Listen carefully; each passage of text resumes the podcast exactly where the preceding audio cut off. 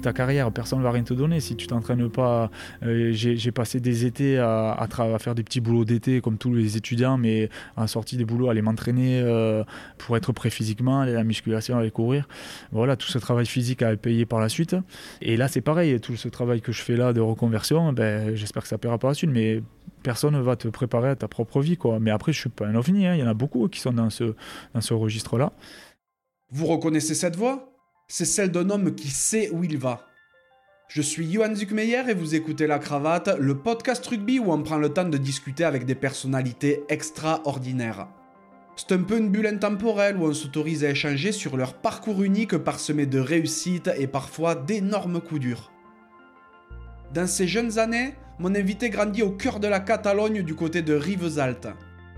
D'abord attiré par le football, c'est son petit frère qui le mène au rugby perpétuant ainsi la tradition familiale. Remarqué par l'USAP en sélection locale, il s'engage avec le club phare de la région alors qu'il joue encore en cadet. Il y gravit les échelons et effectue son premier match pro à 22 ans, juste après le titre historique de 2009. Il quitte la Catalogne 4 ans plus tard afin de se relancer en Pro D2 dans le club de Colomiers. Paris réussit, il s'impose parmi les tout meilleurs marqueurs du championnat et retrouve l'élite en 2015 du côté de Grenoble.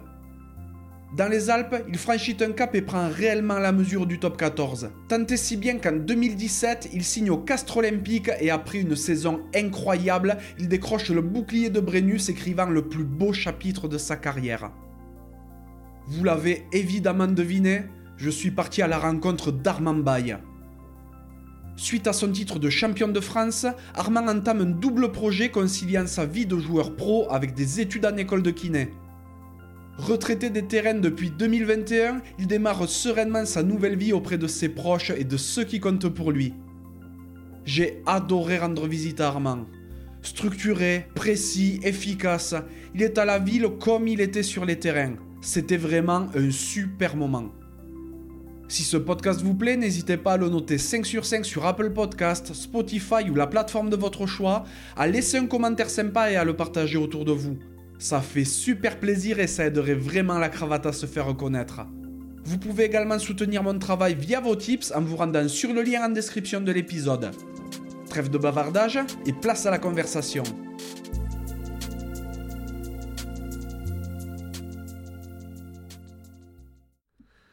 Salut Armand. Salut. Ça va? Eh Ouais, ça va très très bien. Super. Merci de me recevoir. Aujourd'hui, on est à Toulouse et euh, tu me reçois à la sortie d'un examen que tu as passé dans le cadre de tes études en école de kiné. Ça s'est bien passé? Euh, ouais, on verra le résultat, mais oui, oui, normalement, euh, ça devrait le faire, je croise les doigts. Et euh, oui, effectivement, tu, je, te, je te reçois dans, dans l'école où je passe la plupart de mon temps en ce moment. Exactement, ben, quasiment chez toi. Ouais, c'est ça, ma, ma, seconde maison. Exactement. je suis trop content que tu aies accepté mon invitation parce que tu as une magnifique carrière, parce que tu as joué en pro à l'USAP, à Colomiers, à Grenoble, à Castres. Donc tu as été un, redoutable marqueur d'essai. Tu as remporté euh, notamment un bouclier de Brennus. Tu as été Barbarian également. Ça. Mais euh, faut dire que tu es très discret et euh, le public te connaît pas forcément énormément. Donc il me tarde d'en savoir plus sur toi, de voir ce qui a fait que tu es devenu celui que tu es aujourd'hui. Mais avant tout, j'aimerais savoir de quoi rêvait le petit Armand. De quoi rêver le petit Armand? Ben, C'est très simple, hein. je suis originaire de, de Rivesaltes, euh, un petit, un petit village à côté de Perpignan. Ben, comme tous les, les, gens de, de Perpignan, euh, j'aspirais à, à, être rugbyman professionnel. Quoi. Donc euh, j'ai rempli ce rêve, enfin, j'ai réussi à faire de ce, ce rêve ma vie pendant 13 ans. Donc, euh, donc voilà, euh, qu'est-ce que tu veux que je te dise de plus? Ah ben voilà, euh, rêve accompli, parfait. Donc tu as grandi à Rivesaltes, tu es catalan, et donc ton nom se prononce Baye, pas Battle. Ouais, donc là c'est un peu la, la difficulté que j'ai, et c'est un peu l'histoire de ma vie, c'est-à-dire que dès que je, je passe les, les portes de Salse, là, qui, sont, qui est à la limite un peu de, entre l'Aude et les Pyrénées-Orientales, eh ben, eh ben les, les, les, gens ne savent pas prononcer mon nom. Donc toi tu l'as bien prononcé, donc ça va, t'as bien, as bien bossé. L'habitude de te voir sur Canal aussi. Euh, non, mais c'est ça, c'est euh, ouais, ouais, ça se dit bail. Donc, euh, El Bail en, en, catalan, c'est ça signifie le maire du village. Mhm. Et bon, euh, avec cette prononciation, j'ai pas de, de problème à, à, Perpignan aux alentours avec ça. Mais c'est sûr que dès que je, je sors des Pyrénées-Orientales, c'est plus compliqué. Je dois me justifier euh, tout le temps. Ouais. Oui, parce qu'en plus, c'est B-A-T 2 L E. Ouais, c'est ça. Et souvent, les personnes l'écrivent B-A-2-T L E à l'anglaise. Donc les, les battles, les bâtis, les battleux, enfin, j'ai tout eu. Mais bon, bon, ça fait partie du jeu, hein, c'est comme ça. Hein. Ben ouais. Au moins, les gens se souviennent de toi. Ouais, ouais, ouais. Je sais pas si c'est pour les bonnes raisons, mais. T'étais quel genre de petit? J'étais assez discret, je, je bossais, euh, j'étais un élève, un élève sérieux, j'ai un groupe, un groupe d'amis euh, issus du rugby notamment de, de Rivesaltes. Et euh, donc on va dire que j'ai eu une enfance assez, assez calme, quoi, assez simple, pas de choses enfin pas de choses extraordinaires quoi j'ai donc j'ai grandi à, à Rivesaltes et puis euh, puis puis j'ai fait toute mon école primaire euh, là-bas mon collège et puis je suis parti au lycée à Perpignan avant de faire euh, ma licence STAPS, mais peut-être qu'on en parlera après du cursus scolaire à, à Font-Romeu. T'as des frères et sœurs? Ouais, ouais, ouais j'ai une, grande sœur, un petit frère qui a joué au rugby aussi, mais lui est talonneur, donc rien à voir pas du tout le même tempérament que moi, et, euh, une petite sœur. Et donc euh, voilà, on est, on est quatre. Euh, donc une petite sœur qui est, un peu plus jeune. Donc pour l'anecdote, j'ai commencé le rugby un peu grâce à mon petit frère, puisque à l'époque on vivait à, Perpignan, on a aménagé à Rivesaltes et on a aménagé dans une maison en face au stade de rugby. Donc vraiment collé, donc tu vois, tellement collé que les jours de match, j'avais parfois des ballons de rugby dans mon jardin. Et donc, on a aménagé à Rivesaltes, euh, ben, moi, je faisais un peu de foot, mais j'étais minot, donc j'avais 6-7 euh, ans. donc, je voulais continuer euh, voilà, le foot. Et mon frère avait fait une petite crise, un petit caca nerveux pour aller au rugby. Et, euh, et, moi, je voulais pas aller au foot tout seul, donc du coup, euh, je l'ai suivi au rugby, et voilà, et c'est de là que j'ai commencé à jouer à, à Rivesaltes. Ah, mais normalement, en plus, c'est dans l'autre sens c'est que ça se passe. C'est le grand frère qui. Et ouais, et ouais, ouais, mais, euh, mais il a pas voulu me suivre au foot, donc du coup, il fallait bien que quelqu'un prenne une décision. Et, et, comme il avait un physique plutôt, on va dire, de talonneur. il se portait bien. Je pense qu'au foot, il aurait pu se rouler qu'autre chose. il appréciera. bien sûr. Donc, tu es issu d'une famille rugby ou pas du tout? Ouais, ouais, je suis issu d'une famille rugby. Euh, mon père a joué euh, jusqu'en espoir à, l'USAP. Il a, il a pas mal bourlingué dans certains clubs euh, autour de Perpignan. mon grand-père paternel aussi faisait un peu les soins avec lui, quoi. Donc oui, oui, c'était, oui, on est clairement une, une famille, une famille rugby. Ouais. Si je me trompe pas, ton papa était commentateur radio. Ouais. Ah, et, ouais. et, tu l'as eu accompagné à quelques reprises. Ah ouais, t'as super bien bossé, tu vois. Tu... Et ouais, et ouais, il commentait donc à, l'époque c'était Radio France Roussillon, qui est maintenant France Bleu. Mhm. Et donc, euh, il commentait certains matchs euh, amateurs euh, dans les Pyrénées-Orientales, mais il commentait aussi l'USAP. Et donc, du coup, eh ben, tous les matchs, je le suivais. Bon, il fallait pas trop que je fasse de bruit pendant qu'il commentait, donc j'étais dans un petit coin. Mais, mais ce qui était chouette, c'était que ben, j'allais dans les vestiaires après les matchs. C'était la, première fois que, que j'ai découvert Aimé Giral comme ça. C'était Aimé Giral, l'ancienne configuration. Hein, c'était, c'était pas l'Aimé Giral de maintenant. Mais euh, ouais, ouais, je me rappelle, j'ai des, petits souvenirs comme ça. Je me rappelle d'un match euh, USAM Newcastle en, Coupe d'Europe où, où, donc du coup il était allé interviewer, euh, je crois que c'était Marc Lévremont dans les vestiaires et moi j'avais réussi à choper une chaussette de Andrew, le numéro 10 anglais qui jouait à Newcastle à l'époque, que j'ai gardé longtemps d'ailleurs. Et, donc voilà, c'était sympa, ouais. C'était, euh, c'était mon premier, première approche avec le rugby, quoi. Tu devais pas penser à ce moment-là, quand tu suivais papa à, à aimer Giral, que bientôt c'est toi qui investirais le vestiaire Non, non, non, non. J'ai, euh, on en reparlera si tu veux, mais j'ai été euh, professeur. J'ai fait mon premier match assez tard, hein, à 22 ans. Maintenant, les jeunes commencent à jouer plutôt 18, 19 ans j'ai compris tardivement que je, je, pouvais jouer en équipe professionnelle. Quoi. J'ai, j'ai, pas pensé du tout pendant très longtemps. Euh, moi, mon seul but, c'était m'amuser avec mes potes et, voilà. Quoi. Qu'est-ce qu'ils faisaient tes parents comme boulot? Alors, mon père, euh, il est à la retraite depuis peu. Là. Il était directeur d'agence bancaire. Mhm. Euh, je sais pas si on peut citer la, la, banque. J'ai pas de. voilà. C'est pas vérifié par le CSA. je pense. populaire, ouais. Et puis ma mère, elle est assistante maternelle, donc il lui reste encore un an ou deux à tirer. Euh. Donc tu le disais, euh, tu as attaqué par le foot Ouais. Tu t'es mis au rugby à 7-8 ans Ouais, 7-8 ans. Donc, euh, j'ai, bon, euh, jusqu'à 7-8 ans, j'ai tâté un peu de tout. J'ai fait un peu d'équitation, j'ai fait un peu de tennis, un peu de foot. Et donc, euh, et donc euh, un peu de rugby au début. Et c'est quand j'ai commencé le rugby que bon, j'ai arrêté tout le reste et que je me suis focalisé que, que sur ce sport-là. Alors après, euh, comme je te dis, hein, j'étais, j'habitais en face, hein, en face au stade. J'avais, j'avais 10 mètres à traverser pour arriver au stade, donc c'était une facilité aussi. Et il y avait mon frère et puis je me suis fait un groupe d'amis aussi là-bas. Donc, donc au final, ouais, c'était, puis, c'était logique que, que je continue dans ce sens-là. Mmh tu as fait une grande partie de ta carrière, on en parlera tout à l'heure, au poste d'ailier. Mais euh, si je ne me trompe pas, tu n'as pas démarré en ailier. Non, non, non, j'ai commencé tard à l'aile. Euh, il me semble, c'était un espoir où j'ai commencé à faire quelques matchs à l'aile. Donc je jouais numéro 10 pendant très longtemps. Euh, ensuite, j'ai, lors de mes années Réchel, où j'ai eu comme entraîneur Alain Macabio et, Max Bosque, qui ont été des entraîneurs qui ont marqué ma ma carrière et qui m'ont marqué, puisque euh, c'est avec eux où j'ai beaucoup euh, matché, pris confiance en moi, où je me suis le plus régalé aussi. Et d'ailleurs, euh, ils nous répétaient souvent profitez de ces moments-là, c'est les meilleurs moments quand vous êtes jeune, etc. On a fait quelques épopées sans avoir de titre chez les jeunes. On a fait notamment une finale euh, en Crabos où on en prend 40 euh, face à Toulouse. Mais bon, il faut savoir quand même que je crois que dans notre équipe, on, était, on, a, été deux à finir professionnels et eux, euh, ils avaient la moitié l'équipe professionnelle, avait les UG, les Médards, les. Enfin, je vais pas tous les citer, mais il y en avait les Mermoz, il y avait un paquet. Mais, mais donc, du coup, ouais, ouais, ils m'ont replacé à l'arrière. Et donc j'ai joué arrière pendant quelques années euh, jusqu'en espoir. Euh, en espoir, euh, j'ai été décalé à l'aile.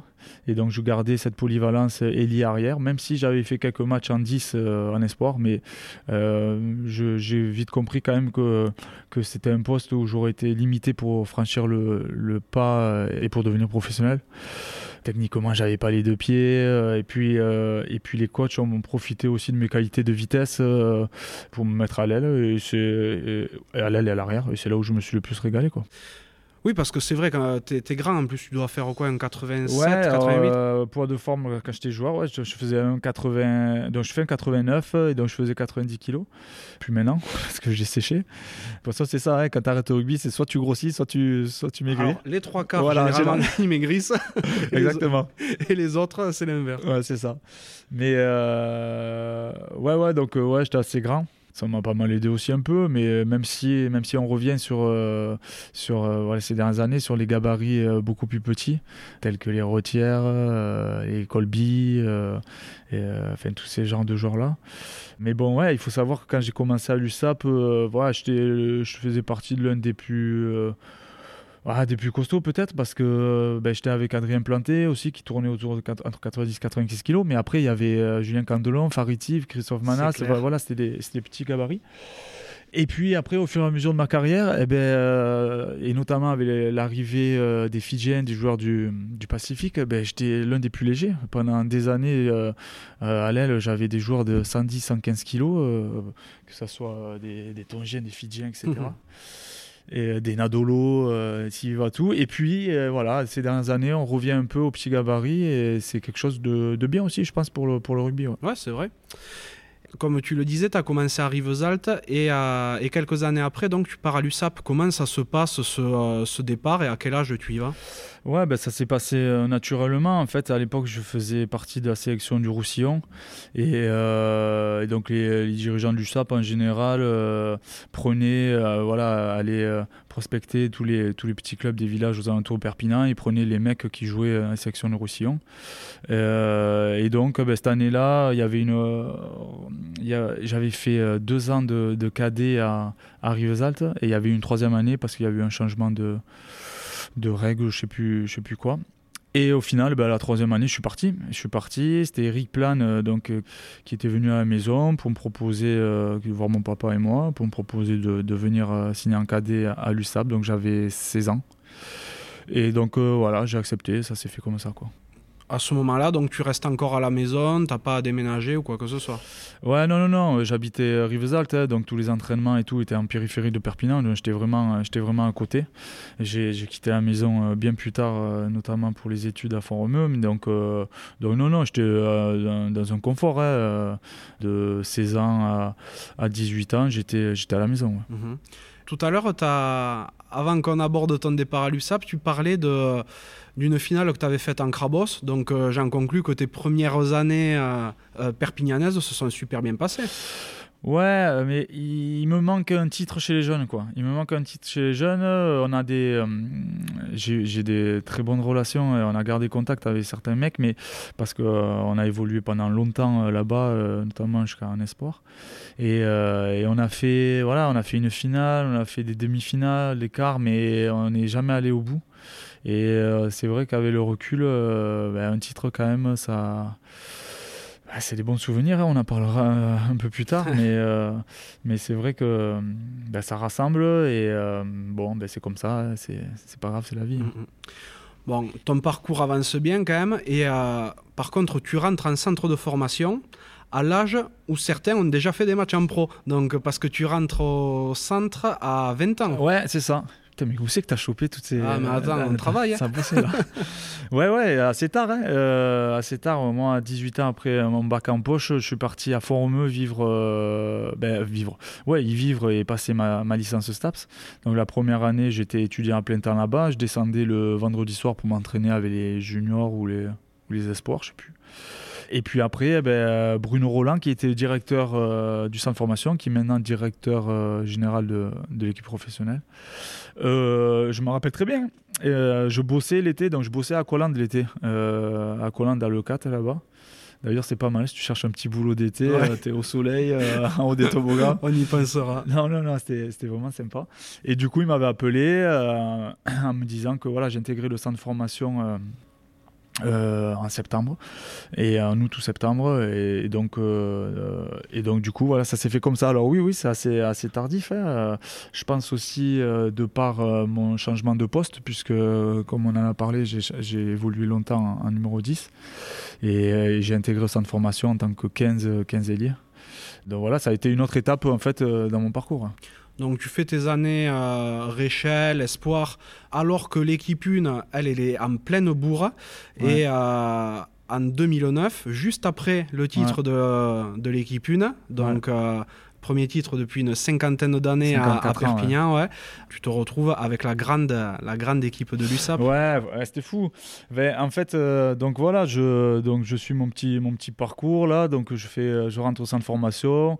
Euh, j'arrive à, avoir ma licence, donc du coup, en projet parallèle au rugby, hein, puisque donc, je montais que du coup un jour ou deux à Formeux.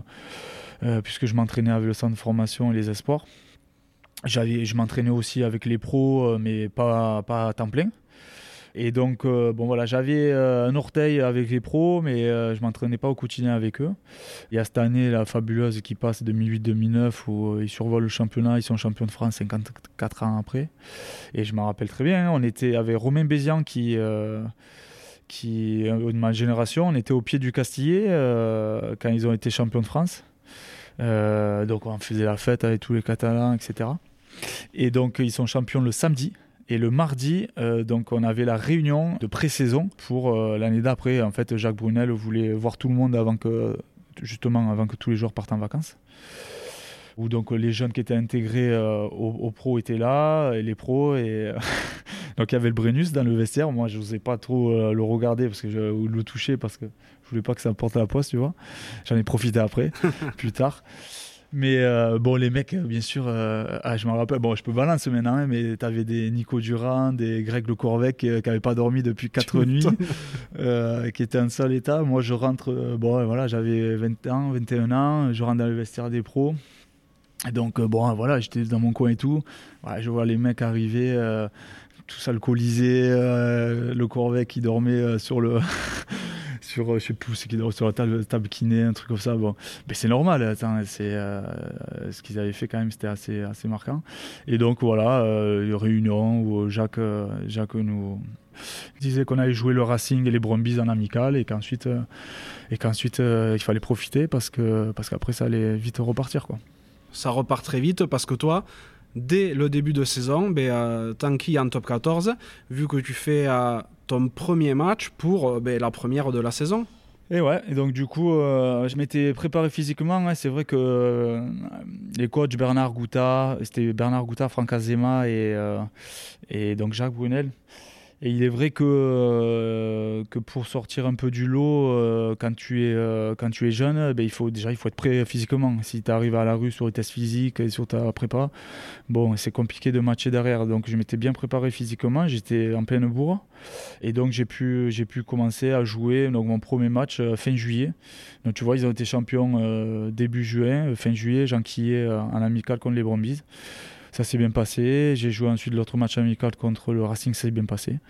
Et j'ai pu jouer le début du championnat et notamment ce premier match euh, en pro, euh, en top 14, euh, avec l'ouverture du top 14 contre Bayonne. Réception Bayonne. Contre Bayonne. Et tu marques le top 14 de ton arrivée vu que tu mets ton premier essai? Ouais, c'est sympa parce que si tu veux, euh, le matin du match, j'étais euh, j'étais remplaçant.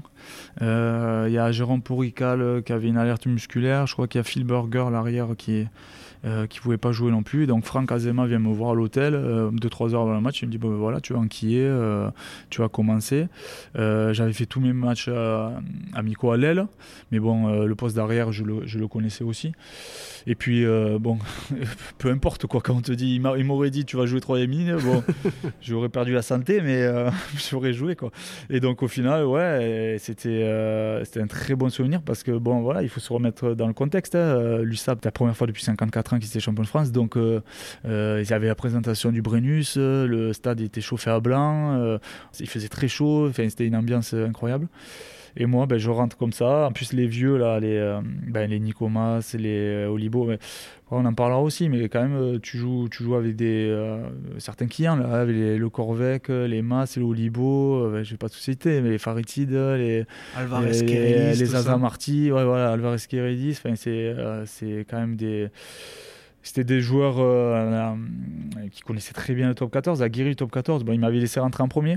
Et, euh, donc, forcément, bah, là, tu as, des frissons. Quoi. Tu rentres, le stade est plein, tu, tu es ouverture au top 14 à 15h sur Canal. Bon, ben, tu Bon, après, euh, le match à lui-même, euh, tout n'a pas été parfait de mon côté. Bon, je, le savais aussi, mais euh, j'ai pêché par manque d'expérience sur certaines actions. Mais au final, j'arrive à marquer sur une passe de Zaza Marty. Donc, c'est un super, super souvenir. ça doit être magique, ouais. Et donc, tu fais un, un, super début de saison, mais après, tu disparais vite des radars. Ouais, ouais, ouais, ça a été compliqué. Alors, après, j'ai marqué le pas physiquement. il est vrai que, comme je te disais, tu fais, en général, quand tu tu faisais beaucoup de. Beaucoup. Euh, enfin, un effort sur la préparation physique. Et tu laissais des plumes, mais parce qu'il fallait te montrer euh, vite en début de saison pour pouvoir enquiller les premiers matchs. Mais arrivé en novembre, le top 14, euh, c'est un marathon. Quoi. Donc arrivé en novembre, c'était ça a été compliqué. Et puis, et puis voilà, les joueurs, les, les cadres du, de l'équipe, que ce soit Jérôme Porica, Phil Burger à l'arrière, à en tant que pro, il y avait Faritid, Candelon, euh, Manas. Ben, ils ont pris, euh, ils ont pris euh, le lead aussi. Ils ont, ils, ont, ils ont fait des beaux matchs. Et donc c'est vrai qu'ensuite ça a été un peu plus compliqué pour, pour matcher. Donc tu es repassé en espoir à ce moment-là? Ouais, ben, j'étais encore espoir, hein. j'étais encore espoir. Et j'avais pas de contrat. Donc ni contrat espoir pro, ni donc j'étais juste au centre de formation tout simplement. Et, euh, et donc oui, ben, ça me permettait de matcher avec les, avec les espoirs aussi, ouais. même si j'avais envie de, de, jouer un peu, euh, un peu au-dessus. Mais bon, il fallait prendre son mal en patience. Oui, bon, et, et puis euh, tu t'es consolé en, en faisant un petit tour avec France 7 aussi, non? Ouais. Ouais, ça a été une, ouais, une très bonne ah, une très belle aventure, hein. on était parti à Hong Kong et en Australie. Euh, alors après le 7 c'est encore un sport différent où euh, ben, tu, le vois maintenant ils sont tous pros les mecs parce que c'est une préparation physique différente, mentalement c'est quand même un sport qui, demande beaucoup. Et euh, moi j'arrivais du 15 comme beaucoup d'autres aussi, hein, mais il fallait, si tu n'avais pas beaucoup matché, c'était assez compliqué quoi, en termes de conditions physiques. Et en plus, donc ça a été voilà, un très bon souvenir. Mais euh, en Australie, un match contre le Japon, je crois que je me fais une acromio claviculaire à l'épaule. Je suis rapatrié dix jours avant la fin de la tournée. Et là, j'ai pris un gros coup de, au moral parce qu'on était en mars, parce que je suis blessé, parce que j'ai pas de contrat et que j'arrive en fin d'année à sport. Donc, euh, tu vois, je, cette fin de saison, je marchais sous les. Euh, je me disais, bah, si je me blesse, ça va être compliqué, euh, etc. Et en plus, la première cartonne à ce moment-là. La première cartonne, donc encore plus dur de reprendre le train en route. On a fait un stage, un stage avec l'équipe première à Barcelone. Et je me rappelle très bien, hein, c'était euh, Christophe Manas, donc, qui était euh, joueur, donc euh, coéquipier avec moi, mais qui était aussi mon entraîneur en sport. Il m'avait dit Bon, ben voilà, Armand, tu es en fin de contrat. Franck Azima me l'avait dit aussi. Ce stage, c'est un peu ta dernière chance. Il va falloir que. C'était, c'était soit je faisais un bon stage et j'avais peut-être la possibilité d'avoir un contrat soit je passais à voilà à côté. Et donc du coup ouais, ouais je m'étais accroché. J'avais fait un, bon stage là-bas. Euh, et, donc du coup j'avais enchaîné avec les bons entraînements etc alors ça avait été compliqué de matcher parce que ben, parce que l'équipe tournait beaucoup euh, enfin tournait beaucoup. Euh, oui en tant que pour résultat au niveau des résultats elle tournait beaucoup. Et cette année-là on fait finale de finale de championnat. Donc c'était compliqué de rematcher mais j'ai réussi à avoir mon contrat. Et donc euh, être euh, définitivement pardon, professionnel. Quoi. Tout à fait. Et donc tu restes euh, deux saisons supplémentaires à l'USAP tu as un petit peu plus de temps de jeu, mais tu t'imposes pas dans l'effectif. Ouais, ouais. Ben, encore une fois, euh, ouais, compliqué de, de s'imposer. Il y avait un groupe assez fort et surtout, j'ai été, euh, j'ai enchaîné quelques pépins physiques, notamment l'année d'après, où, euh, où je me fais une grosse entorse de la cheville. je me, donc, ce qui me casse à mon élan. Je me fais une subluxation d'épaule contre Montpellier en top 14 qui m'arrête aussi. Donc chaque fois, ben, je repartais de plus loin. Il fallait que je fasse ma rééducation, que je revienne dans le groupe, que je me refasse mes, armes. Et ben, les années, eh ben, les années, les saisons passent vite après. Donc euh, c'était dur de, se remettre euh, au niveau. Surtout que les années après la finale euh, ont été un peu plus compliquées en termes collectifs, puisque l'année d'après, on fait demi-finale de H-Cup qu'on perd en Northampton. Mais en championnat, on a failli descendre. Euh, L'après, euh, Jacques Brunel a été compliqué à gérer. Euh, il est parti. Jacques Delmas est arrivé, mais au bout de ça n'avait pas trop fonctionné. Donc, au bout de quelques mois, il avait été limogé. Donc, c'est Christophe Manas et, Bernard Gouta qui, qui avaient pris les rênes, mais on luttait pour le maintien, quoi. Et bon, tu comprends bien que si tu n'étais pas au-dessus du lot dans ce contexte-là, ben, ils font jouer les joueurs qui, qui ont de l'expérience, qui sont aguerris, et c'est tout à fait normal aussi, il y avait le recul. Donc, euh, donc voilà, ça a été compliqué de s'imposer euh, euh, cette saison-là à l'USAP. Et, donc au cours de ta quatrième saison avec les pros à, l'USAP, ben là tu matches beaucoup plus, vu que tu fais 17 matchs dans la saison en 2012-2013 mais malgré tout, ben, tu pars à la fin de l'année. Et ouais, tu vois, euh, paradoxalement, c'est l'année où je me suis le plus régalé, euh, où j'ai le plus matché, où le club est remis un peu à flot, puisqu'on finit euh, septième, on fait une demi-finale de change européen, et il me restait un an de contrat. Donc pour moi, tous les voyants étaient ouverts. Par contre, ben, par contre, le manager de l'époque, qui était Marc Delpoux, ne, comptait, ne comptait pas sur moi, tout simplement. Et on était un paquet euh, dans ce cas-là. Il, était, il venait d'arriver, il voulait, il voulait faire venir euh, ses, propres joueurs. Euh, je pense qu'aussi il avait peut-être une appréhension par rapport au fait qu'il y avait beaucoup de Catalans dans l'équipe et qu'il y avait un vestiaire assez fort même si je faisais pas partie de, de, ces joueurs leaders. Mais cette année-là, euh, ouais, il y a Adrien Planté qui s'en va, Jérôme Schuster, Jérôme Porical, euh, Romain Bézian, euh, moi. L'année d'après, il y a eu Maxime Delonca. Enfin, il y a toute une génération qui bon, qui est partie, c'est comme ça. je suis parti à contre-coeur parce que, ben, parce que moi je voulais rester. Après, tu vas me dire, j'aurais pu rester, hein. il me restait un contrat. Mais bon, j'arrivais à un moment de ma carrière où euh, j'avais 24-25 ans, où il fallait, que, il fallait que je matche, quoi. il fallait que je fasse des saisons pleines. Donc, euh, bon, si le manager de l'époque te dit euh, Bon, tu vas pas faire un match, bon, déjà, voilà, au niveau du relationnel, c'est moyen et tu te dis Bon, la saison va être longue. Donc, ouais, j'ai préféré partir, surtout que Bernard Gouta, qui était parti l'année d'avant, qui avait signé à Colomiers, m'avait contacté. Et donc, ça s'est fait comme ça, ouais c'est quand même euh, un, choix étonnant parce que tu fais 17 matchs la saison précédente et tu te laisses convaincre tout catalan que, que ce soit Bernard Gouta, d'aller jouer en Pro D2. Alors, ouais. J'ai été déçu, en fait, déçu dans le sens où le club avait fini de me former. Ils avaient, ils avaient mis de, de l'énergie, de l'argent, tout ce que tu veux de l'accompagnement pour me, pour me former. Et euh, au moment où je suis formé et que je peux rendre au club euh, ce qu'il m'a donné, eh ben, au final, euh, je m'en vais. Donc je trouvais ça, ouais, je trouvais ça dommage.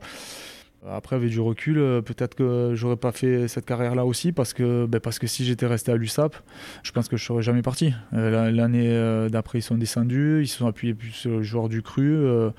bon voilà, on peut pas, on peut pas refaire l'histoire, mais je pense que, je pense que si on m'avait pas mis dehors, j'aurais, j'aurais jamais parti de, l'USAP. Et pour revenir sur ta question, ben, ça a été juste après un, un petit quiproquo avec mon agent de l'époque où j'avais été en contact avec Oyonnax, qui était en top 14, et Oyonnax euh, entraîné par Christophe Furios. Donc à l'époque, euh, j'avais eu des, des, bruits comme quoi Christophe Furios avait été intéressé pour moi, enfin, par, mon profil pour jouer à Oyonnax. J'en avais parlé à mon agent, euh, mon agent avait dit non, non, bon, c'est pas vrai, il compte pas forcément sur toi, etc. Donc je m'étais engagé à, à Colomiers. Et voilà, c'était une erreur de jeunesse, puisque Christophe m'avait appelé un peu de temps après en me disant Bon voilà, Romain, je voulais savoir pourquoi tu n'as pas voulu venir chez moi, euh, comment ça se oh, passe.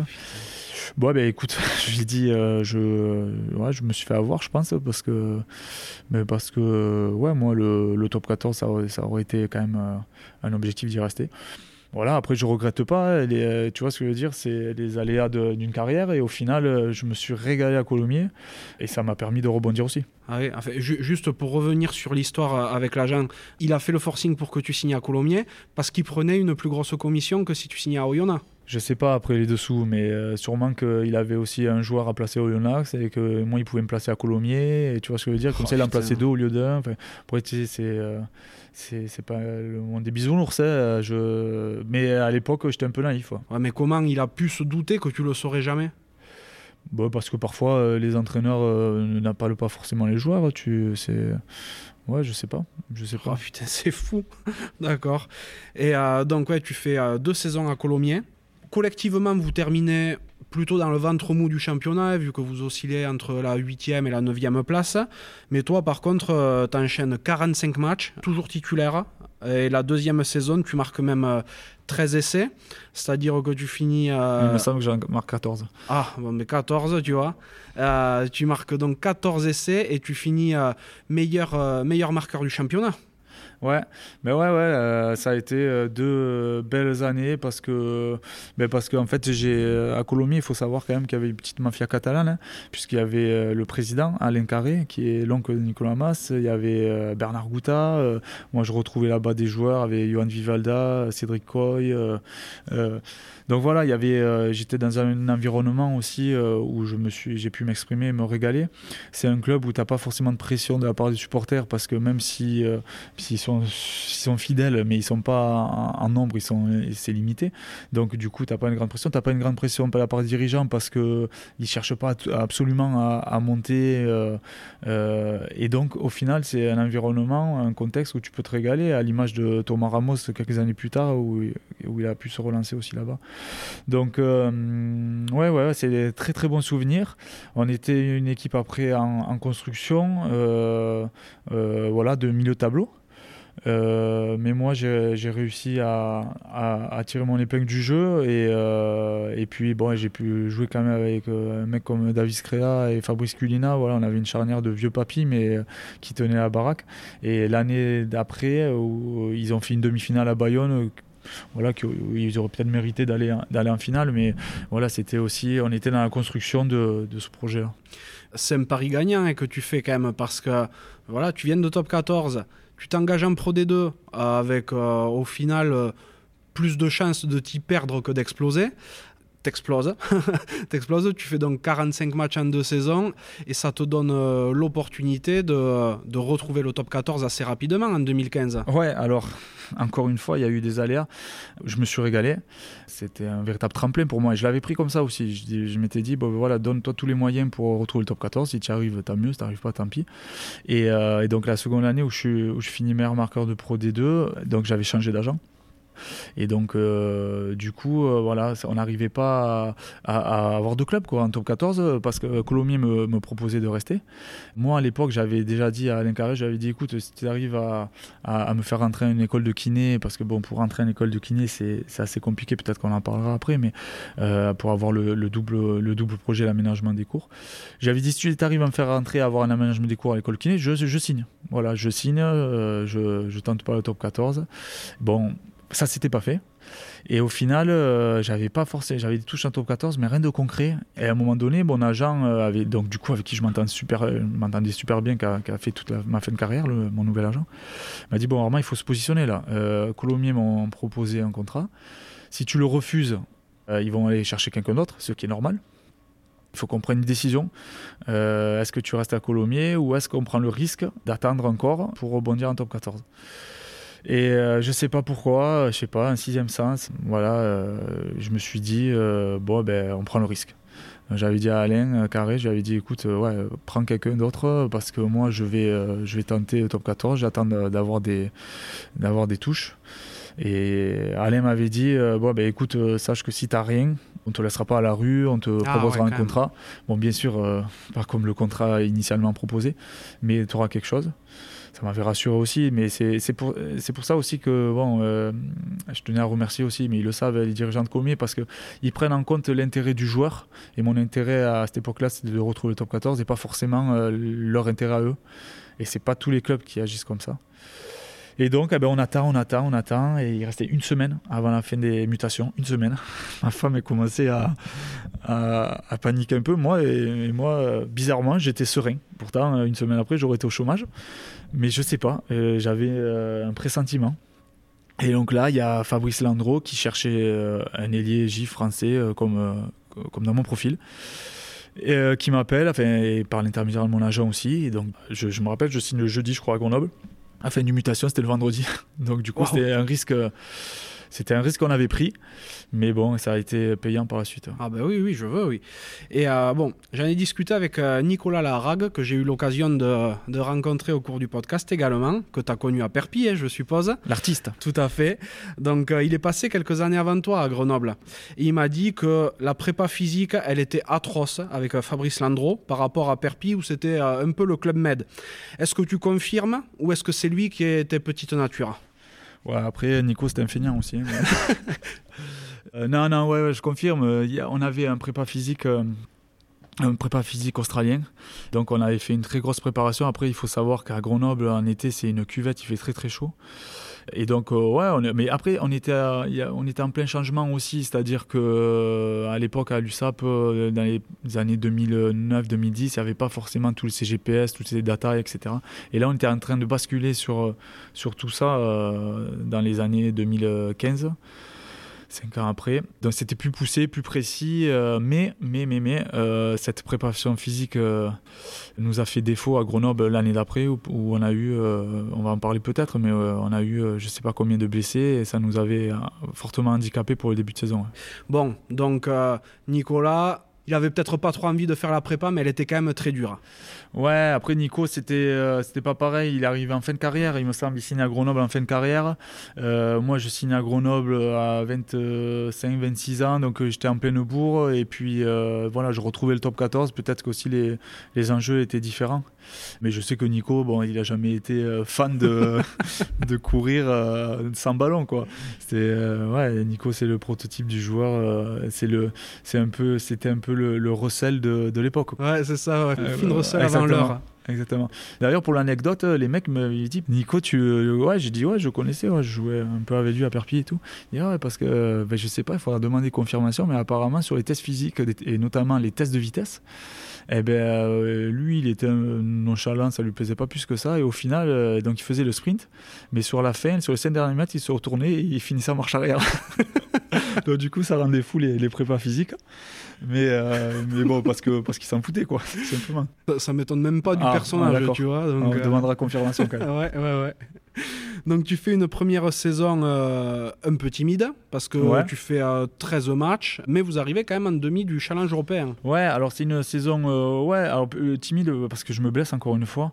Je me fais cette année-là une déchirure des quadrilles, une déchirure des ischios. Je pense que je paie un peu les deux ans à Colomiers où j'avais matché énormément et parce que je m'étais aussi beaucoup préparé pour retrouver top 14, etc. Donc musculairement, je, je me blesse toujours pareil au moment d'enchaîner. Après, j'étais en concurrence aussi avec, avec euh, Xavier Mignot, euh, Lucas Dupont. Euh, donc voilà, c'était aussi un niveau au-dessus. mais comme tu le dis, on finit dans le ventre mou, on, a, on fait une demi-finale de challenge et puis putain, je, me suis régalé parce qu'on jouait, on avait une équipe quand même, Rory Grice en 8, on avait Arnaud Egui au talon, Fabien Alexandre en mine, on avait Vineski en 10, Chris Farrell, international irlandais au centre, Gio Aplon qui euh, pour moi est le meilleur arrière avec qui, avec qui j'ai joué, euh, avec Julien Dumora on en parlera après. Euh, voilà, qui était capable de faire des, des relances. Enfin, c'était quand tu jouais Eddie et, qu'il y avait Gio à l'arrière, c'était un, un, régal. Tu lui donnais le ballon, il créait la brèche et tu venais croquer après. Mais justement, on parlait des petits gabarits tout à l'heure. Ça a été le, celui qui a redéclenché cette mode entre guillemets. Ouais, ouais, ouais. Et d'ailleurs, tu vois, j'ai pas été surpris parce que euh, j'ai appris par la suite que Colby était, euh, c'était un peu le mentor de Colby. D'accord. Donc c'était un peu le même genre de, de joueur. donc voilà, pour en revenir à Grenoble, euh, ouais, une première année, euh, bon, mis à part ces blessures euh, c'est, qui ont été un peu compliquées, l'acclimatation pour moi qui était un bon sudiste, le premier hiver ça a piqué quand même. Mais j'étais avec Gilles Bosque que je retrouvais, lui, qui lui venait de Carcassonne et donc on avait joué ensemble chez les jeunes à Perpignan. Donc voilà, on se retrouvait là-bas aussi, donc j'étais pas non plus un terrain inconnu. Et donc, ouais, une première année plutôt, plutôt positive. Ouais, plutôt positive. La deuxième, sur un plan personnel, très positive parce que ben, tu, fais 22 matchs dans la saison, ce qui est tout à fait honorable, euh, mais sur un plan collectif, beaucoup, beaucoup plus compliqué. Ouais, c'est ben, l'inverse. La deuxième, euh, donc comme je te le disais, on fait une, énorme prépa physique, mais euh, on, a, on a accumulé jusqu'à 18 blessés. Donc on a commencé le championnat à amputer de nos meilleurs éléments, on a commencé à perdre, il y a eu un changement de président. Euh, en cours de saison, changement d'entraîneur puisque Fabrice Landreau, euh, certains est parti.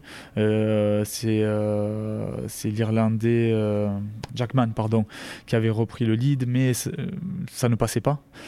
On a eu des, des, problèmes en interne, des problèmes entre joueurs. Et voilà pour avoir déjà vécu le, maintien et euh, la lutte pour le maintien euh, en top 14. Et j'en parlais euh, pas plus tard qu'hier avec Gilles Bosque qui le, revit, lui, avec, avec Biarritz. C'est quelque chose de pas facile du tout parce que le championnat est très très long, c'est un marathon. Et quand tu commences à, ne serait-ce lâcher un peu, ne serait-ce que 2%, ben tu, prends des roustes quoi, en top 14 et après tout s'enchaîne. Donc, donc ouais, ça a été une saison sur le plan personnel ben, plutôt positive, puisqu'en en plus je, signe très tôt à Castres, euh, puisque Christophe Furios m'avait rappelé, et donc je signe en, décembre à Castres. Mais sur le plan euh, collectif, euh, ouais, ouais, été très, très compliqué. Ça m'a fait mal au cœur, dans le sens où Grenoble est une ville rugby. Il y a un stade magnifique, le stade des Alpes. Il y a une région avec beaucoup de clubs de rugby autour euh, et, des supporters passionnés. Et, voilà, vu comment ça s'était fini, euh, ça a été dommage, mais je pense que c'était l'ensemble de beaucoup de choses qui ont fait qu'au final, euh, voilà, le club est descendu. Et ben, comme tu le dis, le, le club descend. Toi, en décembre, tu avais déjà signé pour Castres as réussi à rester mobilisé après la deuxième partie de saison? Complètement parce que, ben parce que en fait, euh, ben déjà je voulais, je voulais pas lâcher, hein. je voulais continuer à, matcher, à jouer. Je prenais beaucoup de plaisir, euh, paradoxalement, euh, aux entraînements parce que j'ai connu Mike Pranergast, qui est l'entraîneur du Racing maintenant qui, pour moi a été l'un de mes, euh, meilleurs entraîneurs qui m'ont fait franchir un cap. Euh, enfin, entraîneur, quand je te parle, entraîneur des trois quarts spécifiques, euh, avec, avec Franck, Azema, Fred Charrier, même Dari Carrière sur ma, sur ma fin de carrière. Mais voilà, Mike m'a fait franchir un cap techniquement, on va dire, tactiquement, avec sa, sa, vision irlandaise. Et je me suis régalé. Donc après, on a été condamné très tôt Donc euh, forcément tous les, joueurs euh, commençaient à préparer l'après. Mais moi, euh, moi Christophe m'avait contacté très tôt dans la saison et cette fois-ci, eh ben, j'ai pas laissé passer le train une seconde fois et j'avais accepté. Ça me permettait aussi de, de me rapprocher de mon sud natal.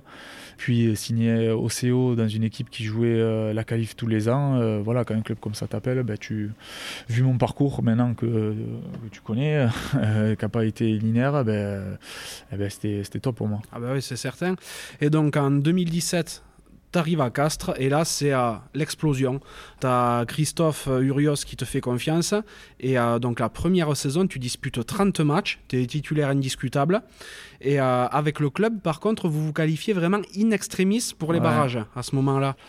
J'avais tout mis en place pour que ça se passe bien à, Castres. Euh, Charlène, ma femme, avait trouvé un boulot euh, pas loin. Euh, on avait acheté une maison. je me rapprochais de mon sud natal. et puis j'arrivais dans un club où, contrairement à ma dernière année à Grenoble, où tout était parti un peu en sucette, là à Castres, tout était calé. Quoi. Tout était calé, calibré.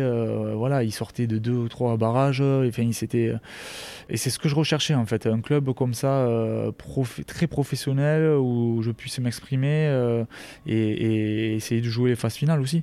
Donc, euh, ouais, je, je, suis arrivé dans un groupe qui est arrivé à maturité en fait. La chance que j'ai eue, c'est ça, c'est que cette victoire en 2018, voilà, c'était l'apogée des quatre dernières années où Christophe euh, Rios et son staff après Oyonnax avaient façonné un effectif. Et ben moi, j'arrivais au bon moment quoi. Bon, on va en parler un petit peu de cette saison-là, bien entendu, mais déjà, pour arriver à t'adapter dans cette équipe, parce que bon, euh, faut savoir quand même que Castres, c'est une ville avec une identité très forte. J'ai eu l'occasion d'en discuter avec, euh, avec Christophe, justement, avec Julien, Dumora aussi. C'est une ville avec l'identité très très forte. Et toi, ben, tu arrives dans ce groupe qui, comme tu le dis, est déjà constitué, avec des cadres, tout ça. Comment tu arrives à te faire ta place là-dedans? Ben, tu sais, on a l'habitude de dire que euh, l'intégration, elle n'est que complète que par le, la seule vérité, c'est le rectangle vert, c'est le terrain. J'ai fait ma place, je me suis intégré parce que, parce que j'ai fait des bonnes perfs sur le terrain, tout simplement. Et, et après, c'est le, cas dans, le cas dans tous les sports co. Euh, à un moment donné, tu peux être euh, un très bon mec, etc. Si tu joues jamais le week-end, c'est compliqué de s'intégrer totalement. Donc, je pense que j'arrivais à maturité aussi, puisque j'arrivais, j'avais 28, 29 ans. Donc j'étais j'arrivais à maturité euh, et mentalement et physiquement euh, et dans mon rugby quoi tout simplement. Et ils ont su exploiter mes, euh, mes qualités. Et encore une fois, j'arrivais dans une dans un groupe qui était mûr.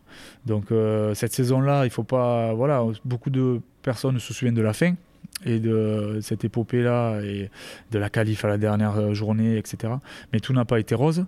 On a eu euh, quelques, quelques trous d'air, notamment en mars, il me semble, où euh, voilà, on, sortait de la zone des qualifiés et ça a été euh, compliqué. Mais voilà, on a réussi à garder notre ligne directrice euh, et, je vais te raconter une autre anecdote. Je suis pas très fort en anecdote d'habitude, mais là j'en ai une. Et en fait, Christophe était, euh, tu l'as, tu l'as interviewé, donc tu, dois connaître le personnage. Et à l'intersaison, il faisait beaucoup de réunions, euh, des réunions pour savoir les objectifs du club, les objectifs de chaque joueur, voilà, créer quelque chose au niveau de de l'équipe. Et chaque fois, chaque chaque lundi, il nous mettait en photo le Stade de France. En disant, voilà, ça c'est l'objectif euh, ultime. moi j'arrivais de Grenoble, on descendait de. Enfin, le club était descendu et tout. J'ai dit, putain, mais ouais, il est bien heureux, mais il est ambitieux quand même, euh, Stade de France et tout. Déjà qu'on arrive à se qualifier, après on verra. Mais au final, eh ben, il a réussi tu vois, à nous inculquer cette, euh, eh ben, cette force de caractère et, cette, et inconsciemment, voilà, on y pensait, on y pensait, on y pensait. Et au final, quand on a réussi à se qualifier euh, lors de la dernière journée avec une victoire euh, face à Oyo à la maison, donc euh, au final, voilà, c'était pour nous, après, les phases finales, c'était la cerise sur le gâteau. Quoi.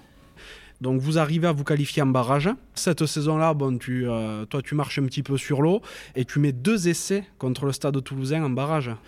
Ouais, alors je connaissais pas du tout cette notion de derby euh, Castres-Toulouse. Quand je suis arrivé à Castres, je me baladais dans la rue, etc., au marché. les supporters, euh, je discutais avec les supporters, les supporters me disaient Mais Armand, qu'est-ce que, quel est ton rapport avec le stade toulousain? Ah, moi, Je leur disais Mon rapport, moi, je, suis issu de Perpignan, je suis catalan, le stade. C'est une équipe comme une autre. Ah ouais, mais bon, ici, il va falloir que tu apprennes à les détester. Ils me disent, nous, on préfère gagner le derby que se pas se qualifier. Je dis, oulala, moi, je préfère me qualifier. Hein. mais bon, après, si on peut faire les deux. Mais non, mais tu vois, ce, que je veux dire, c'est donc c'était très, très ancré, quoi. Et euh, donc, j'ai découvert cette notion de derby déjà en novembre 2017, euh, lorsqu'on gagne à Toulouse. Et c'était la première fois qu'on gagne à Toulouse depuis 40 ans, je crois. Et à, et à ce match-là, je joue arrière notamment. Le matin du match, je suis malade, je suis, grippé et tout. Donc on part à 8-9 heures le matin. Christophe monte dans le bus, il me fait euh, Armand, euh, t'as peur de jouer au derby ou quoi? Pas, Je dis non, non, Christophe, bon, là je suis malade. et donc du coup, j'ai, dormi toute la journée. au final, on joue en soirée et ça s'est bien passé. Et, donc on gagne là-bas. Ça faisait 40 ans que, le CO, il me semble, hein, c'est ça, mais que, très longtemps que le CO n'avait pas gagné là-bas. Et au final, c'est là où j'ai découvert euh, l'engouement parce que toutes les tribunes étaient, euh, étaient bleues et blanches. Et puis on a pris le bus, on est rentré à Castres et c'était euh, c'était la fête. Quoi. Tout le monde était dehors. Enfin, on a bu des coups avec les supporters. Enfin, c'était un instant assez particulier, assez magique. Et donc voilà, quand on a, quand on a su qu'on jouait le stade en quart, bah, bah, je savais, je savais maintenant à, quoi m'attendre. Et encore une fois, et tu vas me dire, putain, mais Armand, euh, je sais pas comment il a fait sa carrière, mais je devais pas jouer ce match parce que je me fais une lésion musculaire contre Oyonnax euh, le, dernier match du championnat. Et, euh, et, le barrage, c'était deux semaines après. Le doc du CO me dit, ça va être compliqué, il y a quand même une lésion, etc. Donc le staff m'a mis un peu euh, dans, le formol, comme on dit, dans la glace. J'ai pas trop, je me suis pas trop entraîné. D'ailleurs, je me suis fait chambrer euh, par tous mes coéquipiers parce que toutes les phases finales, grosso modo, je m'entraînais euh, que pour la mise en place parce que, ben, parce que j'avais ce mollet qui tirait et qui était prêt à, à, péter. Et du coup, je suis même allé voir une sorte de gourou, de magnétiseur sur Toulouse pour, ben, pour mettre toutes mes chances de mon côté. Je me suis dit, perdu pour perdu. Et, voilà, ben, arrivé le jour du match, euh, voilà, ça, a tenu. Ça a tenu, et puis ça a tenu, euh, ça a tenu sur les, trois semaines qu'on suivit, même plus loin, puisqu'après on est parti avec Barbarians. Donc, donc voilà, ouais, ça a été un très bon souvenir. Ah, sur, ce, sur ce barrage, j'ai envie d'y revenir parce que c'était inouï, je trouve. Le match était à Toulouse, mais on n'entendait que les castrés dans le stade. C'était euh, insupportable. J'étais avec mon frère et mon papa et euh, on s'est dit, waouh, on n'est pas à Toulouse là. On était euh, à la croisée des chemins, c'est-à-dire que Toulouse arrivait en fin de cycle avec pas mal de vieux. Il y a Florent Fritz qui a arrêté, il y, avait quelques-uns qui, qui arrivaient en. Voilà, ils étaient en fin de cycle. Et, euh, il avait la nouvelle génération des, marchands, hein, Tamac, euh, etc., qui montaient, mais qui n'étaient pas encore euh, des leaders incontestés. Et nous, et nous où on avait voilà, une, une équipe un peu plus mature, mûre, pleine d'expérience. Et donc, donc au final, ouais, ça nous a souri. Je crois qu'on l'a très très bien préparé. Et surtout, on a fait un très beau début de match.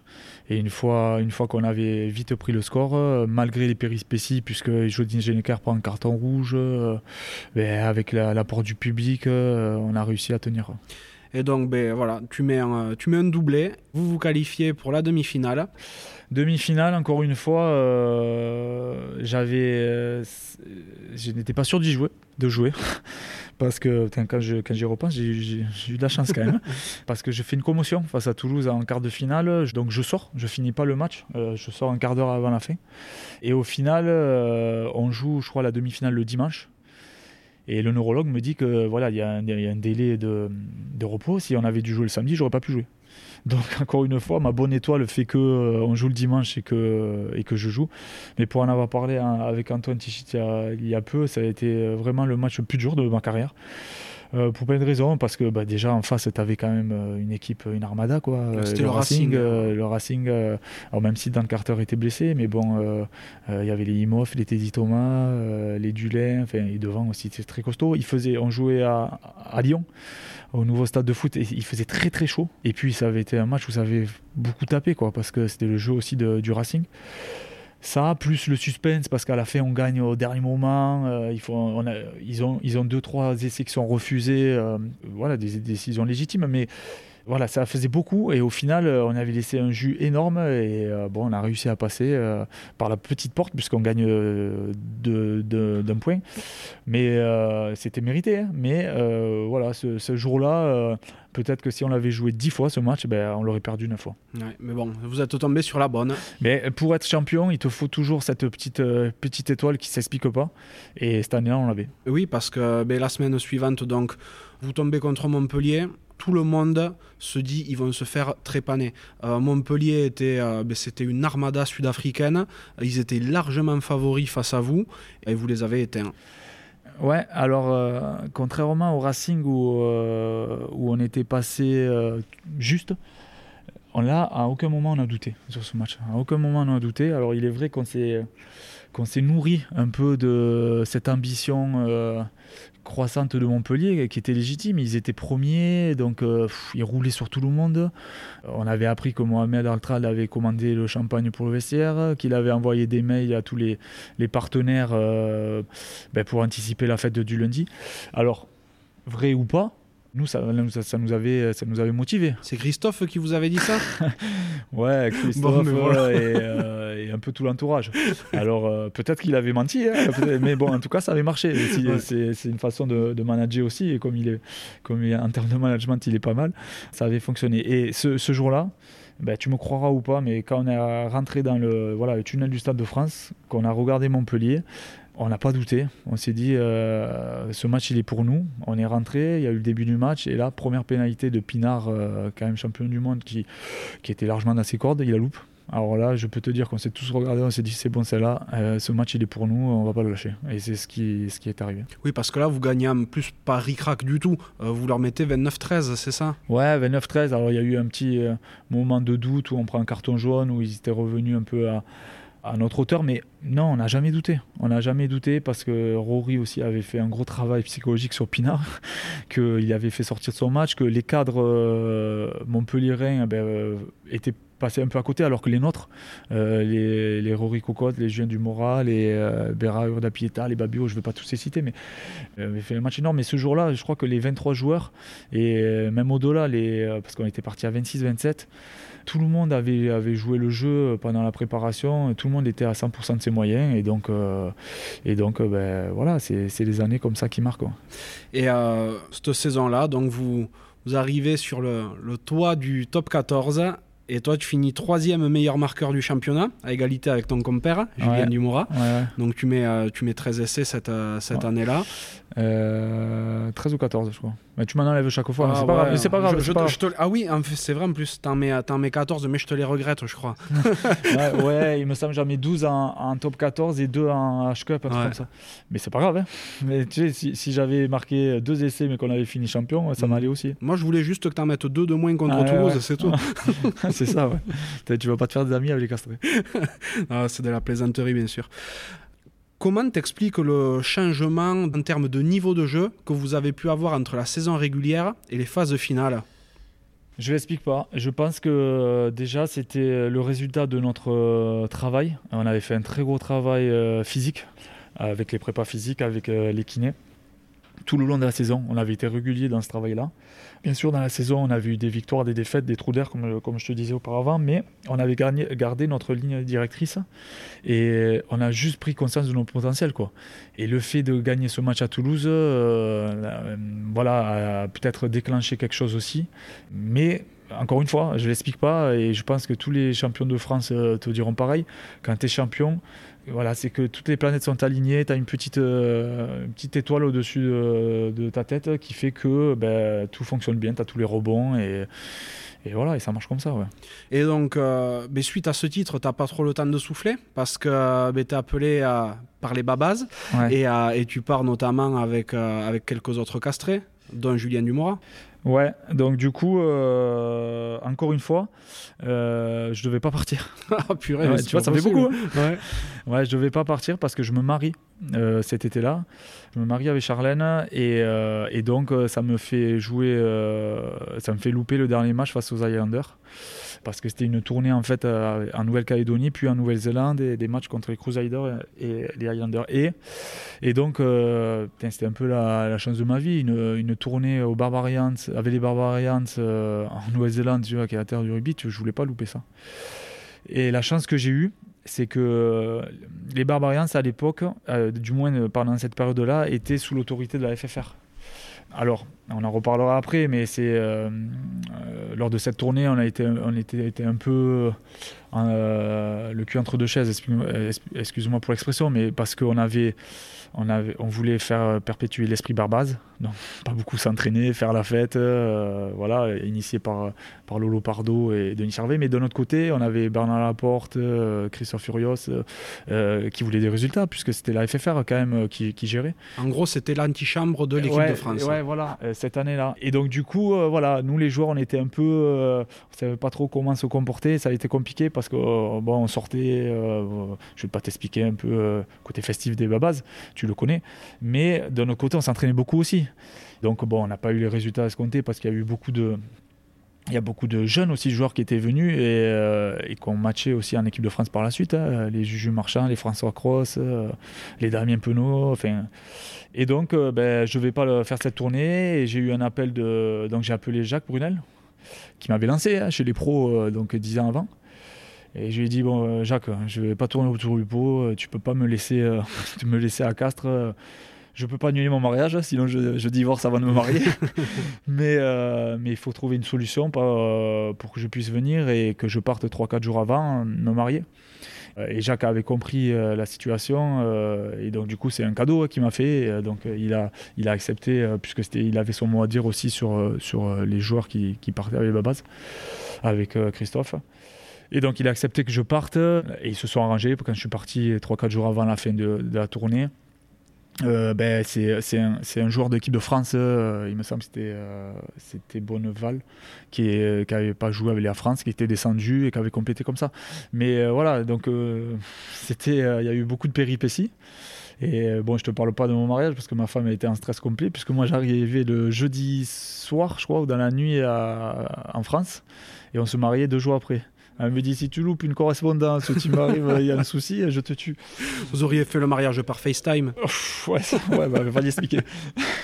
non, non, mais ça c'est. Euh, ça s'est super bien passé, mais encore une fois, ben, je tire mon chapeau à ma femme aussi qui a, tout organisé euh, sans moi, hein, puisque moi j'étais euh, à, l'autre bout de la planète et, donc tous les, derniers détails euh, de l'organisation, c'est elle qui, l'a fait. Donc, donc voilà, ben, encore une fois, voilà, les péripéties, mais l'histoire finit bien. J'ai discuté avec Julien Dumora et il m'a dit parle-lui de son enterrement de vie de garçon avec les babas. Ouais, ben euh, les enfoirés. non, mais euh, du coup, ben oui, forcément, euh, mais tous mes amis d'enfance de Perpignan, en plus, m'avaient et mon frère m'avait organisé un, beau, un bel enterrement de vie de garçon au Portugal. Et je les appelais, je dis les mecs, il faut annuler parce que je m'en vais avec les babas et tout. Donc bon, ils étaient contents pour moi, mais ils étaient vraiment déçus parce que ils avaient tout organisé et tout. Ils ont même perdu des ronds pour être dans cette histoire. Mais donc, du coup, ben, pour moi, euh, l'enterrement du garçon, je m'étais dit, je le ferai plus tard. Et bon, bien sûr, euh, sur place, il y avait Antoine Tichit et, Julien Dumora. Un soir, je rentre à l'hôtel euh, ben, après le match des Crusaders. Et du coup, il m'avait trouvé un, déguisement de poulet. Donc voilà, j'étais déguisé dans les rues d'Auckland et on avait fait la soirée comme ça. Et en plus, Antoine Tichit, qui est solide au bar quand même, m'avait entrepris et j'avais pas su tenir le rythme, on va dire. mais euh, voilà, je me souviens pas de tout, mais c'était, euh, c'était, c'était un moment sympa. bon, je, vois le topo. Ouais, mais pour, ouais, pour te dire, en fait, on était allé voir le match de l'équipe de France. Euh, le match de l'équipe de France, euh, eux, ils jouaient, ils jouaient à, à, je crois. Et donc, nous, on était allés à l'Eden Park, dans la loge euh, des All Blacks, parce qu'ils nous avaient invités. Et, on regardait le match là-bas. Et moi, j'étais habillé en poulet, là, au milieu de, cette loge. Je, me disais, qu'est-ce que je fous là? Je passe, passe pour un peintre. Mais, euh, mais bon, ouais, c'était folklore, c'était bien. C'est énorme.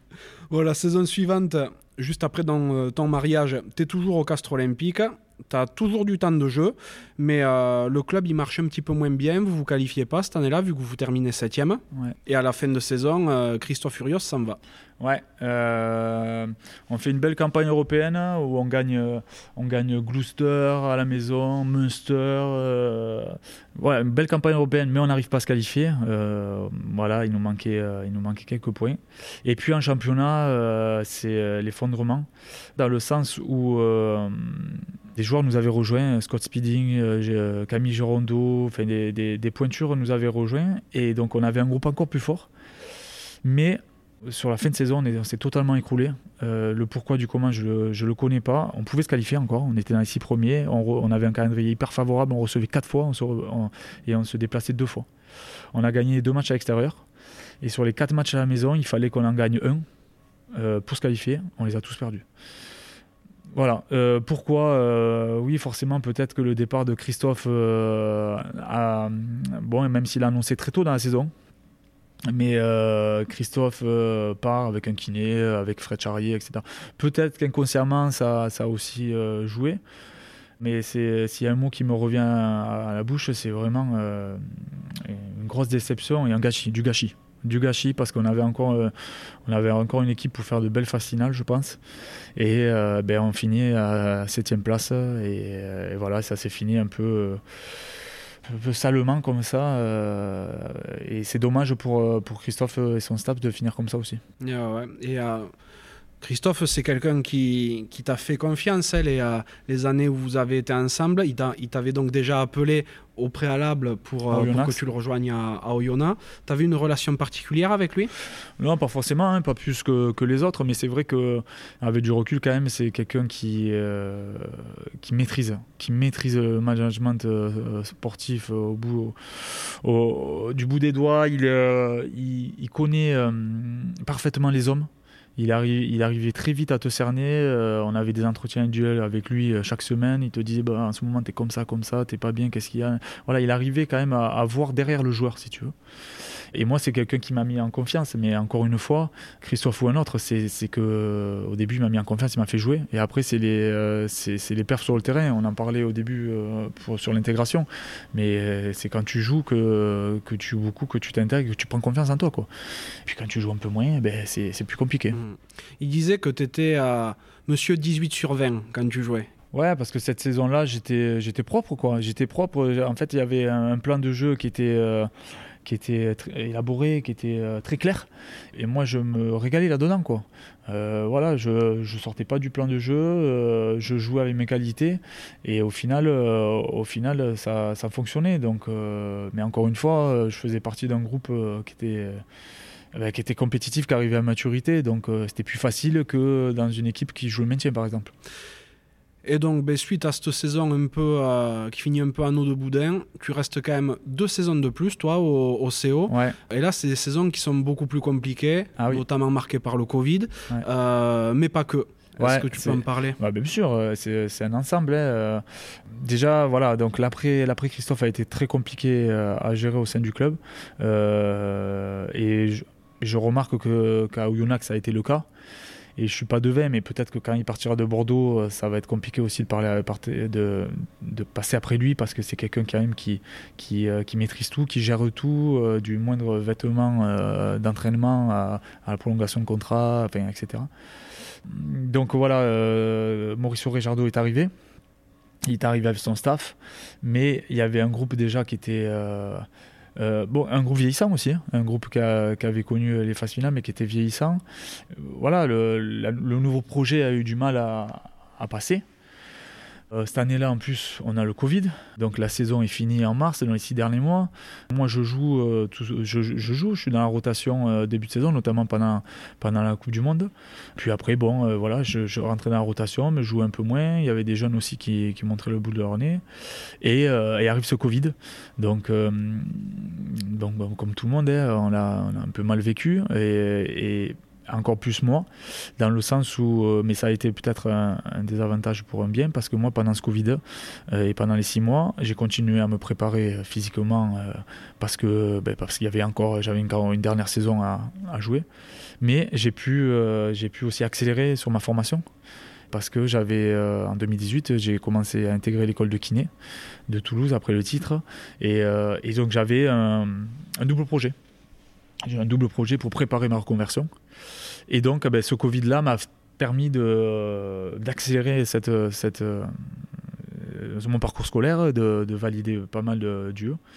Donc euh, sur ça, ça a été positif. Par contre, physiquement, ben, comme un peu tout le monde, euh, je me suis entraîné, mais c'était, tu t'entraînes pas autant que quand tu es en groupe et tu t'entraînes pas aussi dur. Et donc du coup, la reprise, l'intercédant de ma dernière année a été très compliquée. En plus, toi, tu savais que juin 2021, tu as tu tirais le rideau quoi. Ouais ouais ouais, une fois rentré à l'école de kiné, j'en avais parlé à mon directeur. Alors c'est vrai que dans ces études là, ce qui est compliqué à mettre en place c'est l'aménagement. Euh, surtout qu'à Toulouse, euh, j'étais le premier rugbyman depuis des années à, intégrer l'école du kiné. Le dernier, le dernier en date, c'était euh, Clément Poitronneau. Donc ça fait un petit moment. Enfin, tu le rajeunis pas, quoi. non, mais bon, vous avez, 6 ans, 5 6 ans d'écart. Hein. Ouais, ou peut-être plus, je sais pas. Et lui, ça s'était mal passé, ce nouveau projet-là, où il avait abandonné les études. Donc le directeur ne voulait plus entendre parler de rugbyman. Donc moi, j'étais le premier à revenir dans ce cursus-là. Et donc il m'avait dit, bah, écoute, pas de souci, nous on va t'aménager les cours. Par contre, euh, on ne pourra pas t'aménager euh, sur tout le cursus. Dans l'absolu, on aurait pu, mais, il m'a conseillé de voilà d'aménager les deux premières années, donc naît c'est 4 ans, donc les deux premières années, je les ai passées en 3 ans.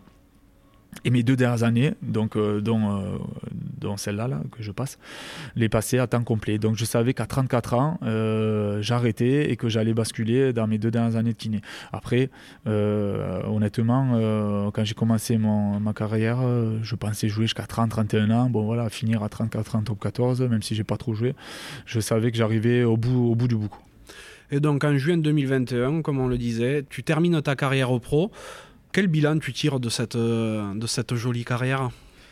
Bon, un bilan positif, hein, puisque, ben, puisque euh, maintenant tu voilà, arrives quand même à, visualiser euh, toutes les péripéties que j'ai traversées. J'ai intégré le centre de formation assez tard, j'ai joué mon premier match en pro assez tard, euh, je suis passé par le Pro D. J'ai tout connu en fait. J'ai connu la Pro D2, j'ai connu le, le, haut tableau en top 14, le, maintien en top 14, le ventre mou, voilà, des fins de contrat un peu particulières, des blessures. Donc, ouais, c'est un bilan positif. Alors, forcément, ce Fait que euh, je n'aurais jamais imaginé une seule seconde peut-être le, gagner parce qu'il y a tellement de joueurs, mais de, grands joueurs qui ne l'ont jamais gagné, que voilà, j'ai pas beau gagner beaucoup de titres dans ma, carrière. J'ai gagné un titre de Languedoc-Roussillon avec les cadets de Rivesaltes et le Brennus. Donc, euh, j'ai pas de regret du tout.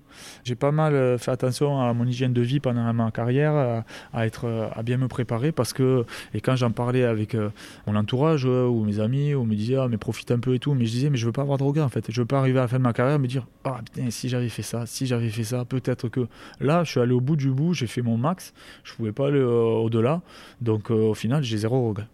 Est-ce que tu es resté d'une manière ou d'une autre dans le rugby derrière euh, ouais, ben je, je m'investissais un peu avec Proval, ben justement pour parler de mon double projet, de la reconversion, etc. Euh, j'ai, euh, mais après, en termes de rugby, j'ai arrêté il y, a, un peu moins d'un an.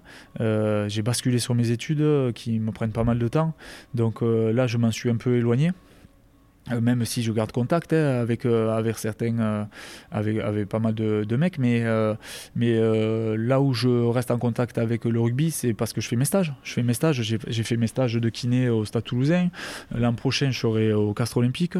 Et donc, ça me permet voilà, de garder cette notion de passion liée avec ma nouvelle vie de, de kiné. Ah, d'autant qu'il me semble que tu as obtenu un titre de champion du monde il n'y a pas très longtemps. Ouais, tu sais tout. Ouais, ben justement, ouais, ouais, Jean-Philippe Grandcote, qui est manager de France Classique, m'avait demandé d'intégrer donc cette équipe-là pour jouer la Coupe du Monde France Classique, enfin France Classique, la Coupe du Monde classique aux Bermudes. Ben, il faut savoir quand même que cette Coupe du Monde, bon, elle est, elle est pas trop médiatisée, mais elle est ouverte aux anciens pros à partir de 33 ans et ça fait 30 ans qu'elle existe. Donc c'est quand même un, bel, un bel événement. Et l'équipe de France n'avait pas gagné depuis les années 2003. Et bon, cette année, bon, même s'il y a des circonstances un peu qui nous ont, qui ont joué à notre faveur, puisqu'il n'y avait pas toutes les grosses nations. Mais euh, on a réussi à être champion du monde, donc euh, ben avec euh, Lagardère en 10, Fabien Alexandre, Jaouer au centre, ben, Faritid, ben, je ne vais pas tous les citer, hein, mais Elvis Vermeulen.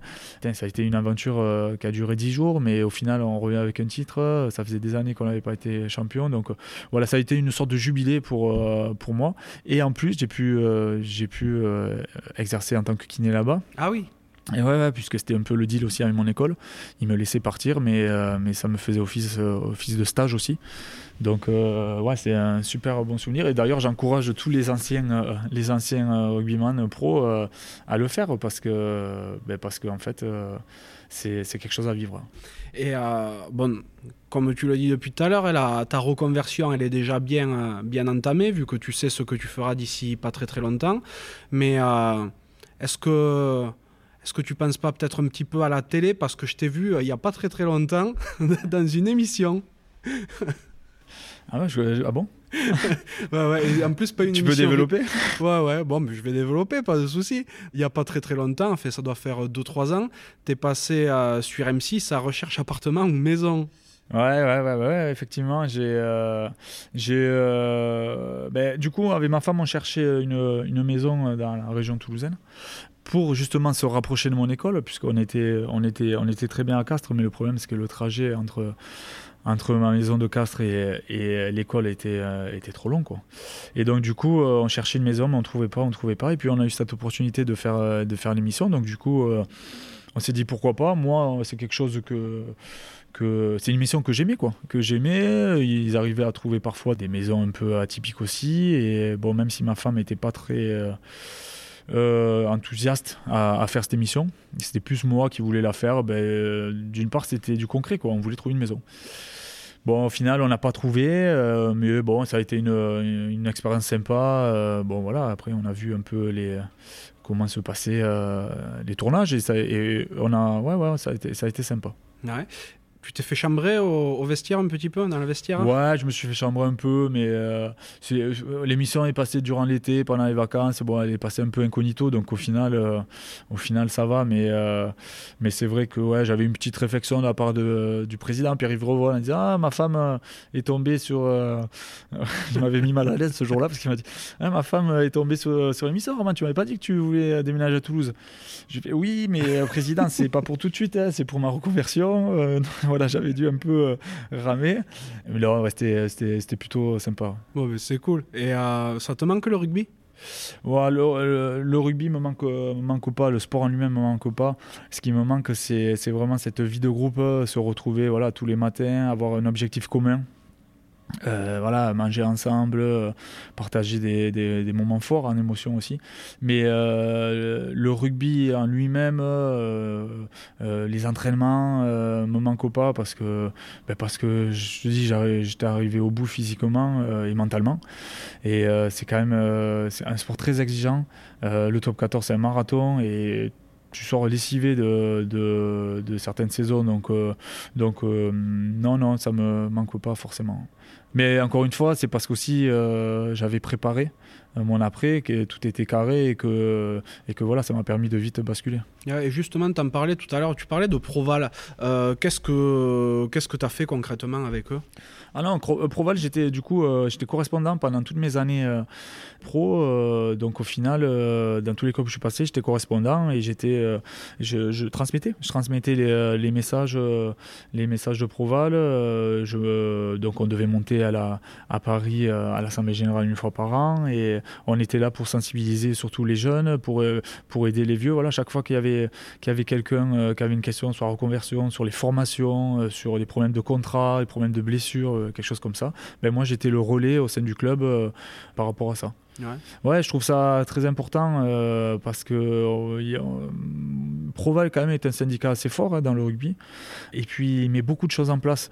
Et moi j'ai vu l'évolution. Hein, quand j'ai commencé, il n'y avait pas autant de formations. Maintenant il y a beaucoup de formations, des formations dans l'immobilier, des formations dans si tu veux faire un CAP boucher, dans l'artisanat, dans, dans, le commerce. Enfin, et c'est des formations sur mesure. Quoi. Donc maintenant, si tu veux, il n'y a plus d'excuses pour les joueurs qui qui ne veulent pas se. Si, les joueurs ne veulent pas se préparer l'après et avoir de doubles projets, eh ben ça, les regarde. Quoi. Mais euh, en tout cas, les outils sont là pour, euh, ben, pour, bien, euh, pour bien amener le joueur, bien passer ce, de la, de, la, de la fin de carrière. Ouais. Et justement, toi qui, a, ben, qui a été pro pendant donc, 13 ans, est-ce que tu as senti une évolution en étant euh, donc correspondant Proval Est-ce que tu as senti une évolution dans l'esprit des joueurs? Parce que les clubs, eux, font plus d'efforts pour, euh, pour qu'il y ait un double projet qui soit mené euh, par les joueurs. Mais est-ce que les joueurs eux-mêmes ont pris conscience de tout ça? Alors, alors attention, parce que dans certains clubs, c'est compliqué aussi d'avoir un double projet, parce que certains, euh, certains managers euh, sont pas forcément tous ouverts à ça, parce qu'ils savent que quand tu as un double projet, ça veut dire que ben, peut-être tu vas un peu moins, tu vas, ton temps libre, tu vas le mettre à, à contribution ailleurs, et qu'ils ont peur que ça impacte ton, euh, tes performances. quoi pour moi, c'est une erreur hein, parce que c'est un équilibre à trouver et surtout, ces managers-là, euh, une fois que tu as fini la carrière, euh, ils sont plus là. Toi, tu es tout seul euh, en, train de, en train de galérer. Donc, euh, donc il faut vraiment que, c'est, que, chacun, que chaque joueur prenne conscience de, de se prendre en main quoi, pour, pour la conversion. j'ai vu une évolution, ouais, alors pas forcément positive. Je ne vais pas faire une généralité, mais c'est vrai que certains, jeunes, certains jeunes de nos jours pensent beaucoup plus aux paillettes du top 14, au salaire. voilà, ça parle un peu plus, plus d'argent parce que forcément il y a beaucoup plus d'argent aussi dans, euh, dans le top 14 et la Pro D2 euh, de par la médiatisation aussi. Mais j'ai connu tellement de, de, copains, de joueurs qui ont arrêté leur carrière en plein milieu, qui n'ont pas pu franchir le pas et qui ont galéré par la suite. Et donc j'essaie de, de, témoigner par rapport à ça en, disant, voilà, en faisant prendre conscience aux jeunes de, bien préparer après. Attention, après, c'est n'est pas le cas de tout le monde. Hein. Certains ont, bien la tête sur les épaules et, ils sont bien entourés. Mais, mais voilà, il y a, y a, parfois, ben, on ramasse parfois quelques joueurs à la petite cuillère à la fin de carrière, surtout qu'il y a pas mal de dépression aussi, et ça on n'en parle pas assez. Alors il y, en a eu, euh, on en a parlé il n'y a pas longtemps avec euh, Marie, Alice Yaye, euh, Bastaro, etc., qui ont mis en, évidence la dépression chez le sportif, mais mais il y a pas mal de dépression. Et donc, si tu arrives, que tu arrêtes ta carrière, donc ton téléphone ne sonne plus, l'entourage, ton cercle est très réduit, que tu n'as rien préparé, que tu tournes en rond, c'est pas facile. Hein. Et Proval est là aussi pour ça, pour accompagner. Oui, bon, tu parlais de Marie Alicia et de Mathieu Bastaro. Effectivement, ils ont témoigné suite au drame qui a touché euh, Jordan Michalet, euh, qui, a mis fin à ses jours. Euh, la manière dont tu parles, tout ça, c'est quand même très construit. On voit que tu que tu sais où aller, tu parles bien de Proval et tout. Tu as des objectifs, toi, à ce niveau-là, peut-être rentrer euh, chez Proval, avoir une fonction euh, avec eux? Euh, je, Ouais, non, mais je reste en lien avec eux. Après, c'est pas mon objectif premier. Mon objectif premier, c'est d'être, d'obtenir mon diplôme et d'être kinésithérapeute, quoi. Donc, les aider, les aider, pourquoi pas. Mais mon objectif premier, c'est d'abord avoir mon diplôme et, et d'être compétent dans ma nouvelle vie, quoi. Bon, j'ai ouï dire que tu étais un, euh, un, Catalan très, très fier de, de, ses racines. Une fois que tu auras fini ton école de kiné, que tu auras terminé tes stages, tu vas rester dans le coin ou tu vas retourner euh, chez toi? C'est qui qui t'a dit ça? On. ouais, non, non, oui, bien sûr, je suis, euh, je suis fier de je suis fier d'être catalan, mais rien que mon nom, je suis obligé de me justifier tout le temps. Donc, et puis, on a quand même une, une culture assez marquée, même si euh, j'anticipe, euh, j'anticipe la remarque de Martin Lavaux qui va me dire oui, mais t'es fier de Qatar, mais tu le parles pas. Mm. c'est vrai, il a raison, mais lui, il, est, lui, il se croit basque, il est hiberné en fait. Mais ça, les gens, euh, les gens ne, le savent pas trop. Mais bref. Et donc, du coup, oui, non, non, la langue, c'est, un peu perdu, mais je suis fier de, de, ces traditions. Et d'ailleurs, j'avais sorti le drapeau lors de la finale à Paris. Je l'avais donné à, à Pâques, notre étendant. J'avais dit, bah écoute, euh, si on est champion, je l'avais sorti en demi aussi, ça nous portera bonheur et tout. Et, et ça avait eu un bon impact. Euh, enfin voilà, les gens, ça, ça, avait fait plaisir aux, Catalans et aux Perpignanais que je sorte le drapeau au Stade de France. Et donc non, non, non, à, court terme, je sais pas où c'est qu'on va s'installer ma femme, puisque c'est quand même un métier où euh, où, euh, où, on peut bosser dans pas mal de domaines, euh, pas mal de structures, et donc ça dépendra des opportunités. Mais pour tout te dire, c'est vrai que bon, rebosser dans le rugby serait une option pour moi si j'en avais l'opportunité. Ta femme, elle est catalane aussi? Ouais, elle est catalane, euh, euh, moitié, moitié française, moitié espagnole. Son père est de, de Valence aussi, mais, euh, mais elle est née à Perpignan et, et elle est catalane. Ouais. D'accord, donc vous êtes rencontrés quand tu étais à Perpi Ouais, on se mélange pas trop, nous les Catalans.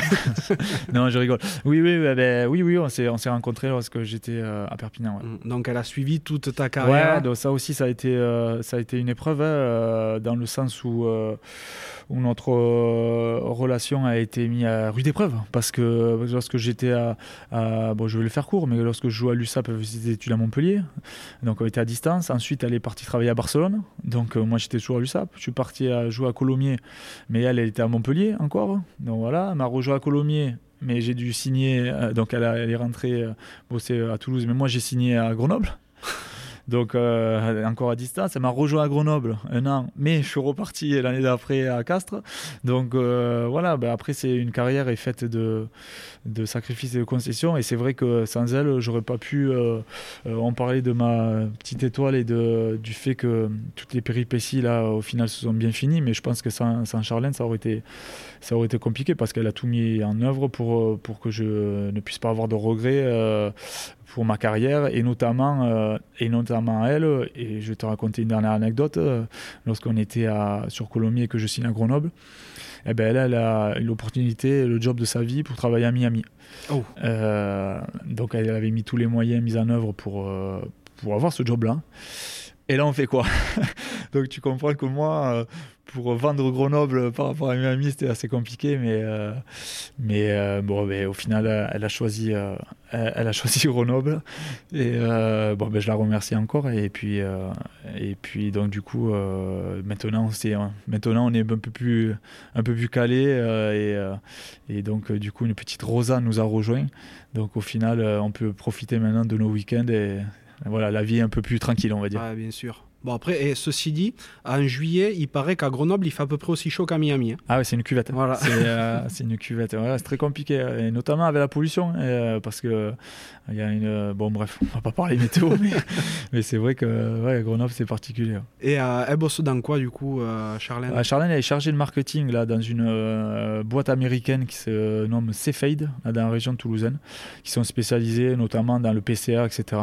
Donc là, ils ont été beaucoup sollicités avec la crise du Covid. Et euh, bon, elle est amenée à, bouger euh, à l'étranger euh, quelquefois, mais, mais du coup, comme elle est basée sur Toulouse, maintenant c'est beaucoup plus facile. C'est bien qu'elle ait pu faire le, choix de, elle, continuer ses études et travailler pendant que toi, tu étais joueur et qu'elle n'ait pas juste eu à te suivre et à subir. Quoi. ouais, bah, c'est la chance aussi que, que j'ai eue parce que c'est vrai que quand tu ben, quand, tu, quand tu rentres à la maison, que ta femme n'est pas épanouie, qu'elle travaille pas, qu'elle tourne en rond, euh, ben, ça agit aussi sur ton rugby, hein, sur, euh, sur ses performances aussi. Et donc le fait qu'elle ait pu travailler dans tous les clubs où je suis passé euh, et qu'elle ait pu rebondir, ça, ça a permis aussi de, qu'on puisse s'organiser. Bon, elle a fait pas mal de sacrifices et, j'en suis conscient, mais, mais du coup, ça a permis de, ben, d'avoir cette carrière-là aussi. Mhm. Bon, à côté de cette carrière donc, qui a duré euh, plus de 10 ans, à côté de ton école de kiné, maintenant, qu'est-ce que tu aimes faire dans la vie? Ouais, ben là, je suis, euh, j'ai pas de, de, passion euh, proprement dit comme le golf, comme certains joueurs, ou, la chasse avec Julien Dumois. Mais, mais les, les, études me prennent pas mal de temps. On rénove euh, une maison aussi euh, dans la région toulousaine, donc au final, euh, je bricole un peu. Je suis catastrophique hein, en termes de, bricolage, mais les petits trucs, je peux, je peux le faire. Je, me justifie parce que sinon, je vais prendre des, des pièces. Je vais prendre des pièces par la suite. Mais non, mais c'est vrai que bon, ben, moi, j'aime bien les voyages. Alors, enfin, j'aime bien les voyages et donc en ce moment, on, ne voyage pas trop parce que justement notre petite Rosa est, est encore petite, mais on va on va essayer de, de, repartir assez vite.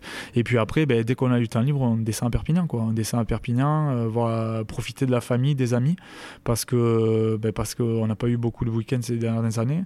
Euh, et au final, euh, des week-ends de libre où on peut profiter, c'était toujours à la va-vite. Donc du coup, voilà, on, on profite sur Perpignan. Ouais, donc Maintenant, voilà une vie euh, un, peu, plus, normale. ouais, ouais, un peu plus rangée. Ouais. Mm. Mais euh, on en parlait un petit peu en, euh, en off avant d'enregistrer. Tu as 35 ans maintenant. C'est pas compliqué de se remettre aux études à cet âge-là? Ouais, alors ça a été compliqué. D'ailleurs, tu vois, là, je sors d'un partiel, donc j'ai pas mal bûché ces, derniers, ces derniers temps. Euh, mais c'est compliqué, mais t'as pas le choix. T'as pas le choix. Donc, euh, je pense que ça a été encore plus compliqué quand j'avais le double projet que je faisais et rugby et études sur mes deux dernières années euh, de rugbyman pro.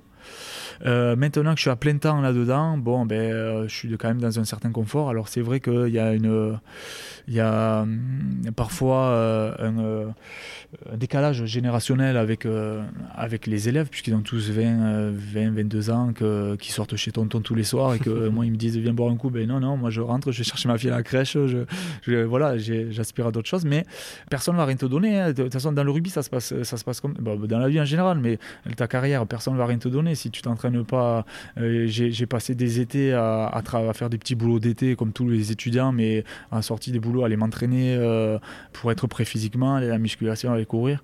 Voilà, tout ce travail physique à payer par la suite. Et là, c'est pareil, tout ce travail que je fais là de reconversion, ben, j'espère que ça paiera par la suite, mais personne ne va te préparer à ta propre vie. Quoi. Mais après, je suis pas un ovni, hein. il y en a beaucoup qui sont dans ce, dans ce registre-là. Je pense à Bertrand Guiri aussi, qui a repris ses études euh, en Espagne aussi.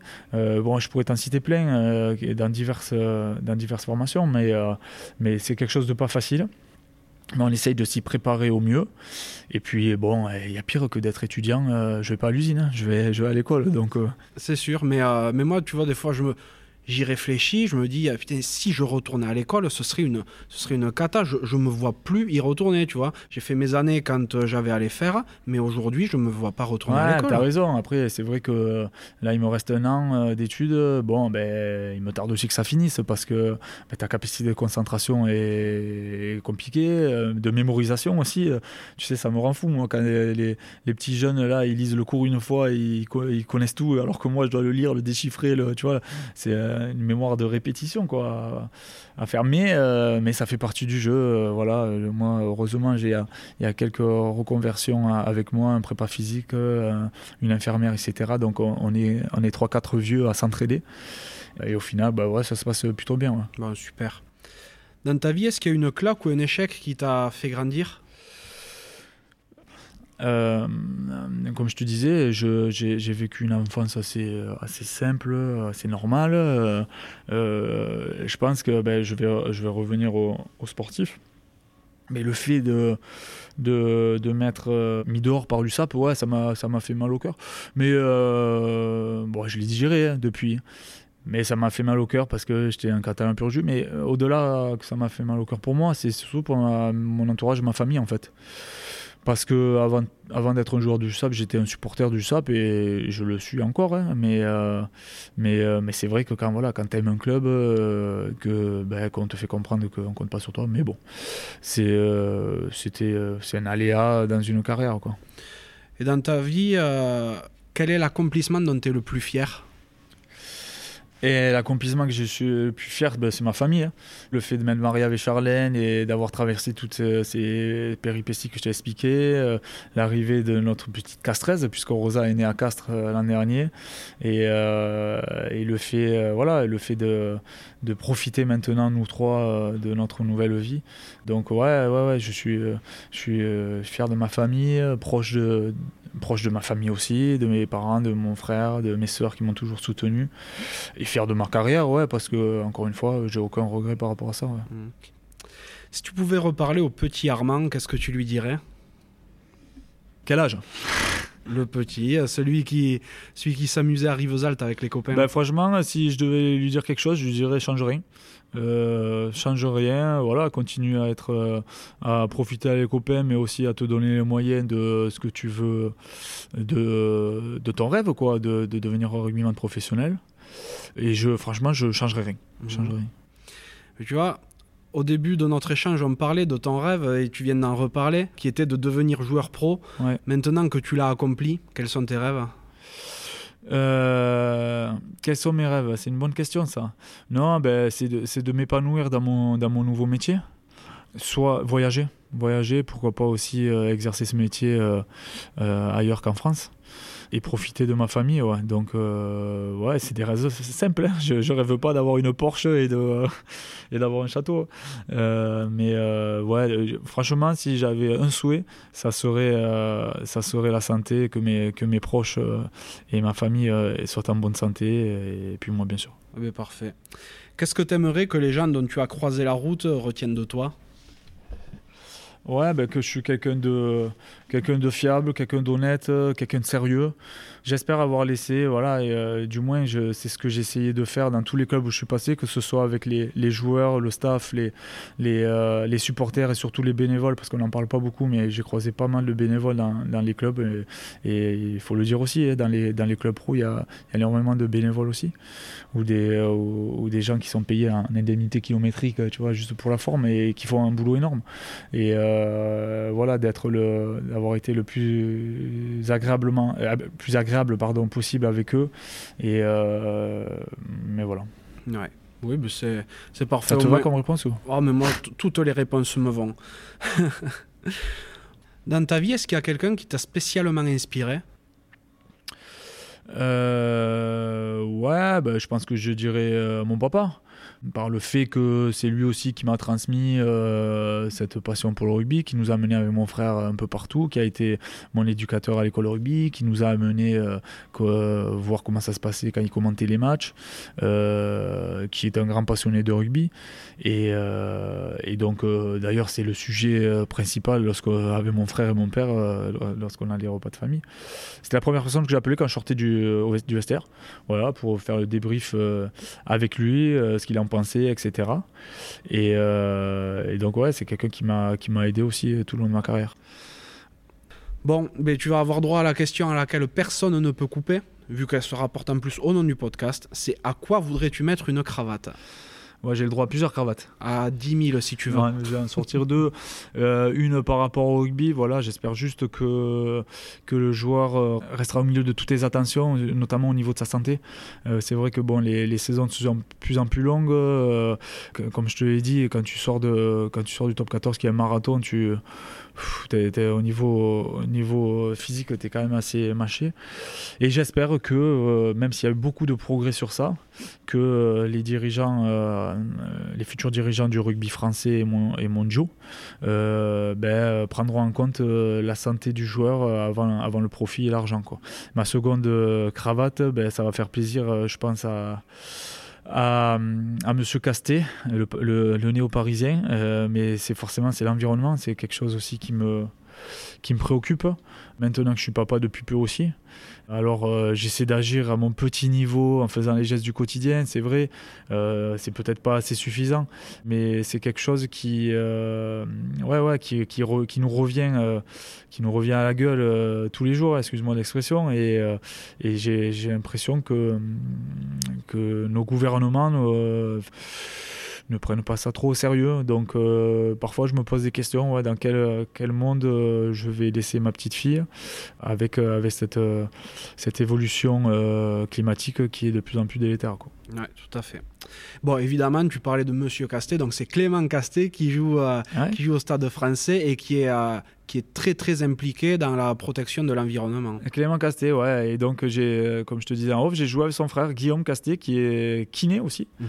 et avec qui j'ai fait la, la, finale Crabos. Donc, euh, donc euh, voilà, le monde du rugby est, petit. Très très petit, effectivement. Qui est-ce que tu aimerais que j'invite sur un prochain podcast? Ah, très bonne question ça. Merci. ouais, très bonne question. J'en ai plein, j'en ai plein des invités euh, potentiels. Euh, si tu veux, je te fais une, une shortlist et après, euh, et après tu choisiras. Pas de souci. je pense que tu as Romain Bézian, numéro 8 de, de Colomiers, qui a une histoire aussi euh, particulière par rapport à, son, sa carrière, euh, il te l'expliquera. Tu as hum, Gilles Bosque, le 10, de, le 10 de, du Biarritz Olympique, qui aussi euh, pourrait te dire beaucoup de choses. Et, enfin, je sais pas si tu l'as fait, mais bon, je vais pas te sortir un mec de, tous les clubs, hein, parce que c'est vrai que tu pourrais interviewer aussi Lucas Dupont, qui est quand même une figure à Grenoble, puisqu'il a passé des années et des années. À Castres, tu es déjà passé. Ah, mais je peux y retourner avec plaisir. Ouais, tu peux y retourner. Alors, je te, je te dirais bien euh, Benjamin Orda Pieta et Rory Côte-Côte, mais ils ne parlent pas français. donc, tu les comprendras pas. ah, t'es méchant, ils parlent bien quand même. Non, mais il y, y, a Thomas Convezou aussi, qui est euh, le meilleur joueur du monde, mm. enfin, selon lui. Euh, qui, qui, pourrait être intéressant. Et puis, euh, ouais, ouais, bon, t'en as plein, Martin Lavaux, euh, et je pense notamment aussi à Tom et Cochard qui alors Tom et Cochard c'est intéressant à savoir c'est quand même si Tom est, est c'est un pur gabache comme on l'appelle chez nous. euh, et euh, Gabache est étranger, tu vois. Et donc, et, mais il se prend pour un catalan. voilà, ça fait tellement d'années qu'il qui, qui, joue à l'USAP, qui, euh, voilà, qui il pense qu'il est vraiment catalan, qu'il a du sang catalan qui coule dans ses veines. Donc voilà, j'aimerais bien savoir aussi ce que, voilà, son rapport avec la catalanité. Purée, tu viens de faire tomber un mythe parce que j'étais le premier en plus à penser qu'il était catalan. Hein. Ah ben voilà, tu vois, il faut remettre un peu les choses au clair. et euh, oui, bon, et euh, effectivement, si je retourne à Castres, j'espère que ben, les supporters ne mettront pas de, clous sous, mes pneus parce que tout ce que je dis par rapport à Castres, c'est je plaisante, qu'on soit bien d'accord. Ah oui, tu es toulousain, euh, tu m'as dit en off que tu pouvais pas les voir, mais, mais... il faudra que tu ailles avec une cagoule. Exactement. Est-ce qu'il y a une phrase ou une devise qui te définit ou que tu as l'habitude de te répéter? Euh, Bon, c'est pas très original, mais c'est le travail paie toujours en fait. Et, puis de, par mon expérience, euh, c'est vrai que que ce soit au niveau scolaire ou au niveau rugbystique, euh, chaque fois j'ai travaillé euh, beaucoup, j'ai été récompensé, alors peut-être pas de suite, mais, euh, mais un peu plus tard. Donc euh, ouais, ouais, le, euh, le, travail paie toujours. ça, si, si, tu veux atteindre tes objectifs, tu, tu peux passer par là. Tu dois passer par là. Mm, tout à fait. Notre échange donc touche à sa fin. Merci beaucoup pour ce moment. Ben, écoute, merci à toi. Ouais, ouais, on aurait pu encore euh, rester euh, discuter des heures. Ouais, mais on va se faire ressortir par le concierge de, l'école. Il n'y a plus personne dans l'école. Je pense qu'ils vont nous enfermer dedans. Euh, et, merci à toi. Ouais, super moment. Et écoute, continue à, à faire ce travail parce que ben, pour l'avoir écouté avant, c'est quand même euh, un travail sympa, de qualité. Euh, et, euh, et, puis, c'est toujours bien de parler rugby avec les gens qui, sont, qui, ont connu ça ou qui sont en pleine activité pour les passionnés comme nous du ballon ovale. Donc, donc, merci à toi. Ah ben super, merci beaucoup. Ben, je vais te souhaiter. Ben, Quoi, qu'est-ce que je peux te souhaiter Une aussi grande réussite dans ta nouvelle vie que dans celle qui est déjà passée Ouais, d'être heureux, avoir mon diplôme déjà. avoir, avoir, avoir, ton diplôme, effectivement, que ta vie avec ta petite famille euh, ben, se déroule du mieux possible, que tu aies beaucoup, beaucoup de réussite, et puis, et puis voilà. Ouais, ça marche. Merci beaucoup. À très vite, Armand. À bientôt. Ciao. Merci d'être encore là et d'avoir écouté cet épisode jusqu'au bout. J'espère sincèrement qu'il vous a plu. Si tel est le cas, ce serait super sympa de le noter 5 sur 5 sur Apple Podcast et de le partager autour de vous. Ça m'aiderait à encore plus le faire reconnaître et à convaincre de nouvelles personnes à jouer le jeu de la cravate. Si vous laissez un commentaire, sachez que je les lis tous. Aussi, si vous pensez que la cravate mérite d'être soutenue, vous pouvez faire un don en suivant le lien qui est dans la description de l'épisode. Pour me contacter, vous pourrez me trouver sur LinkedIn ou Instagram en recherchant Johan Zuckmeyer. Vous pourrez aussi facilement trouver le podcast sur Facebook et Instagram. A bientôt pour un nouvel épisode de la cravate.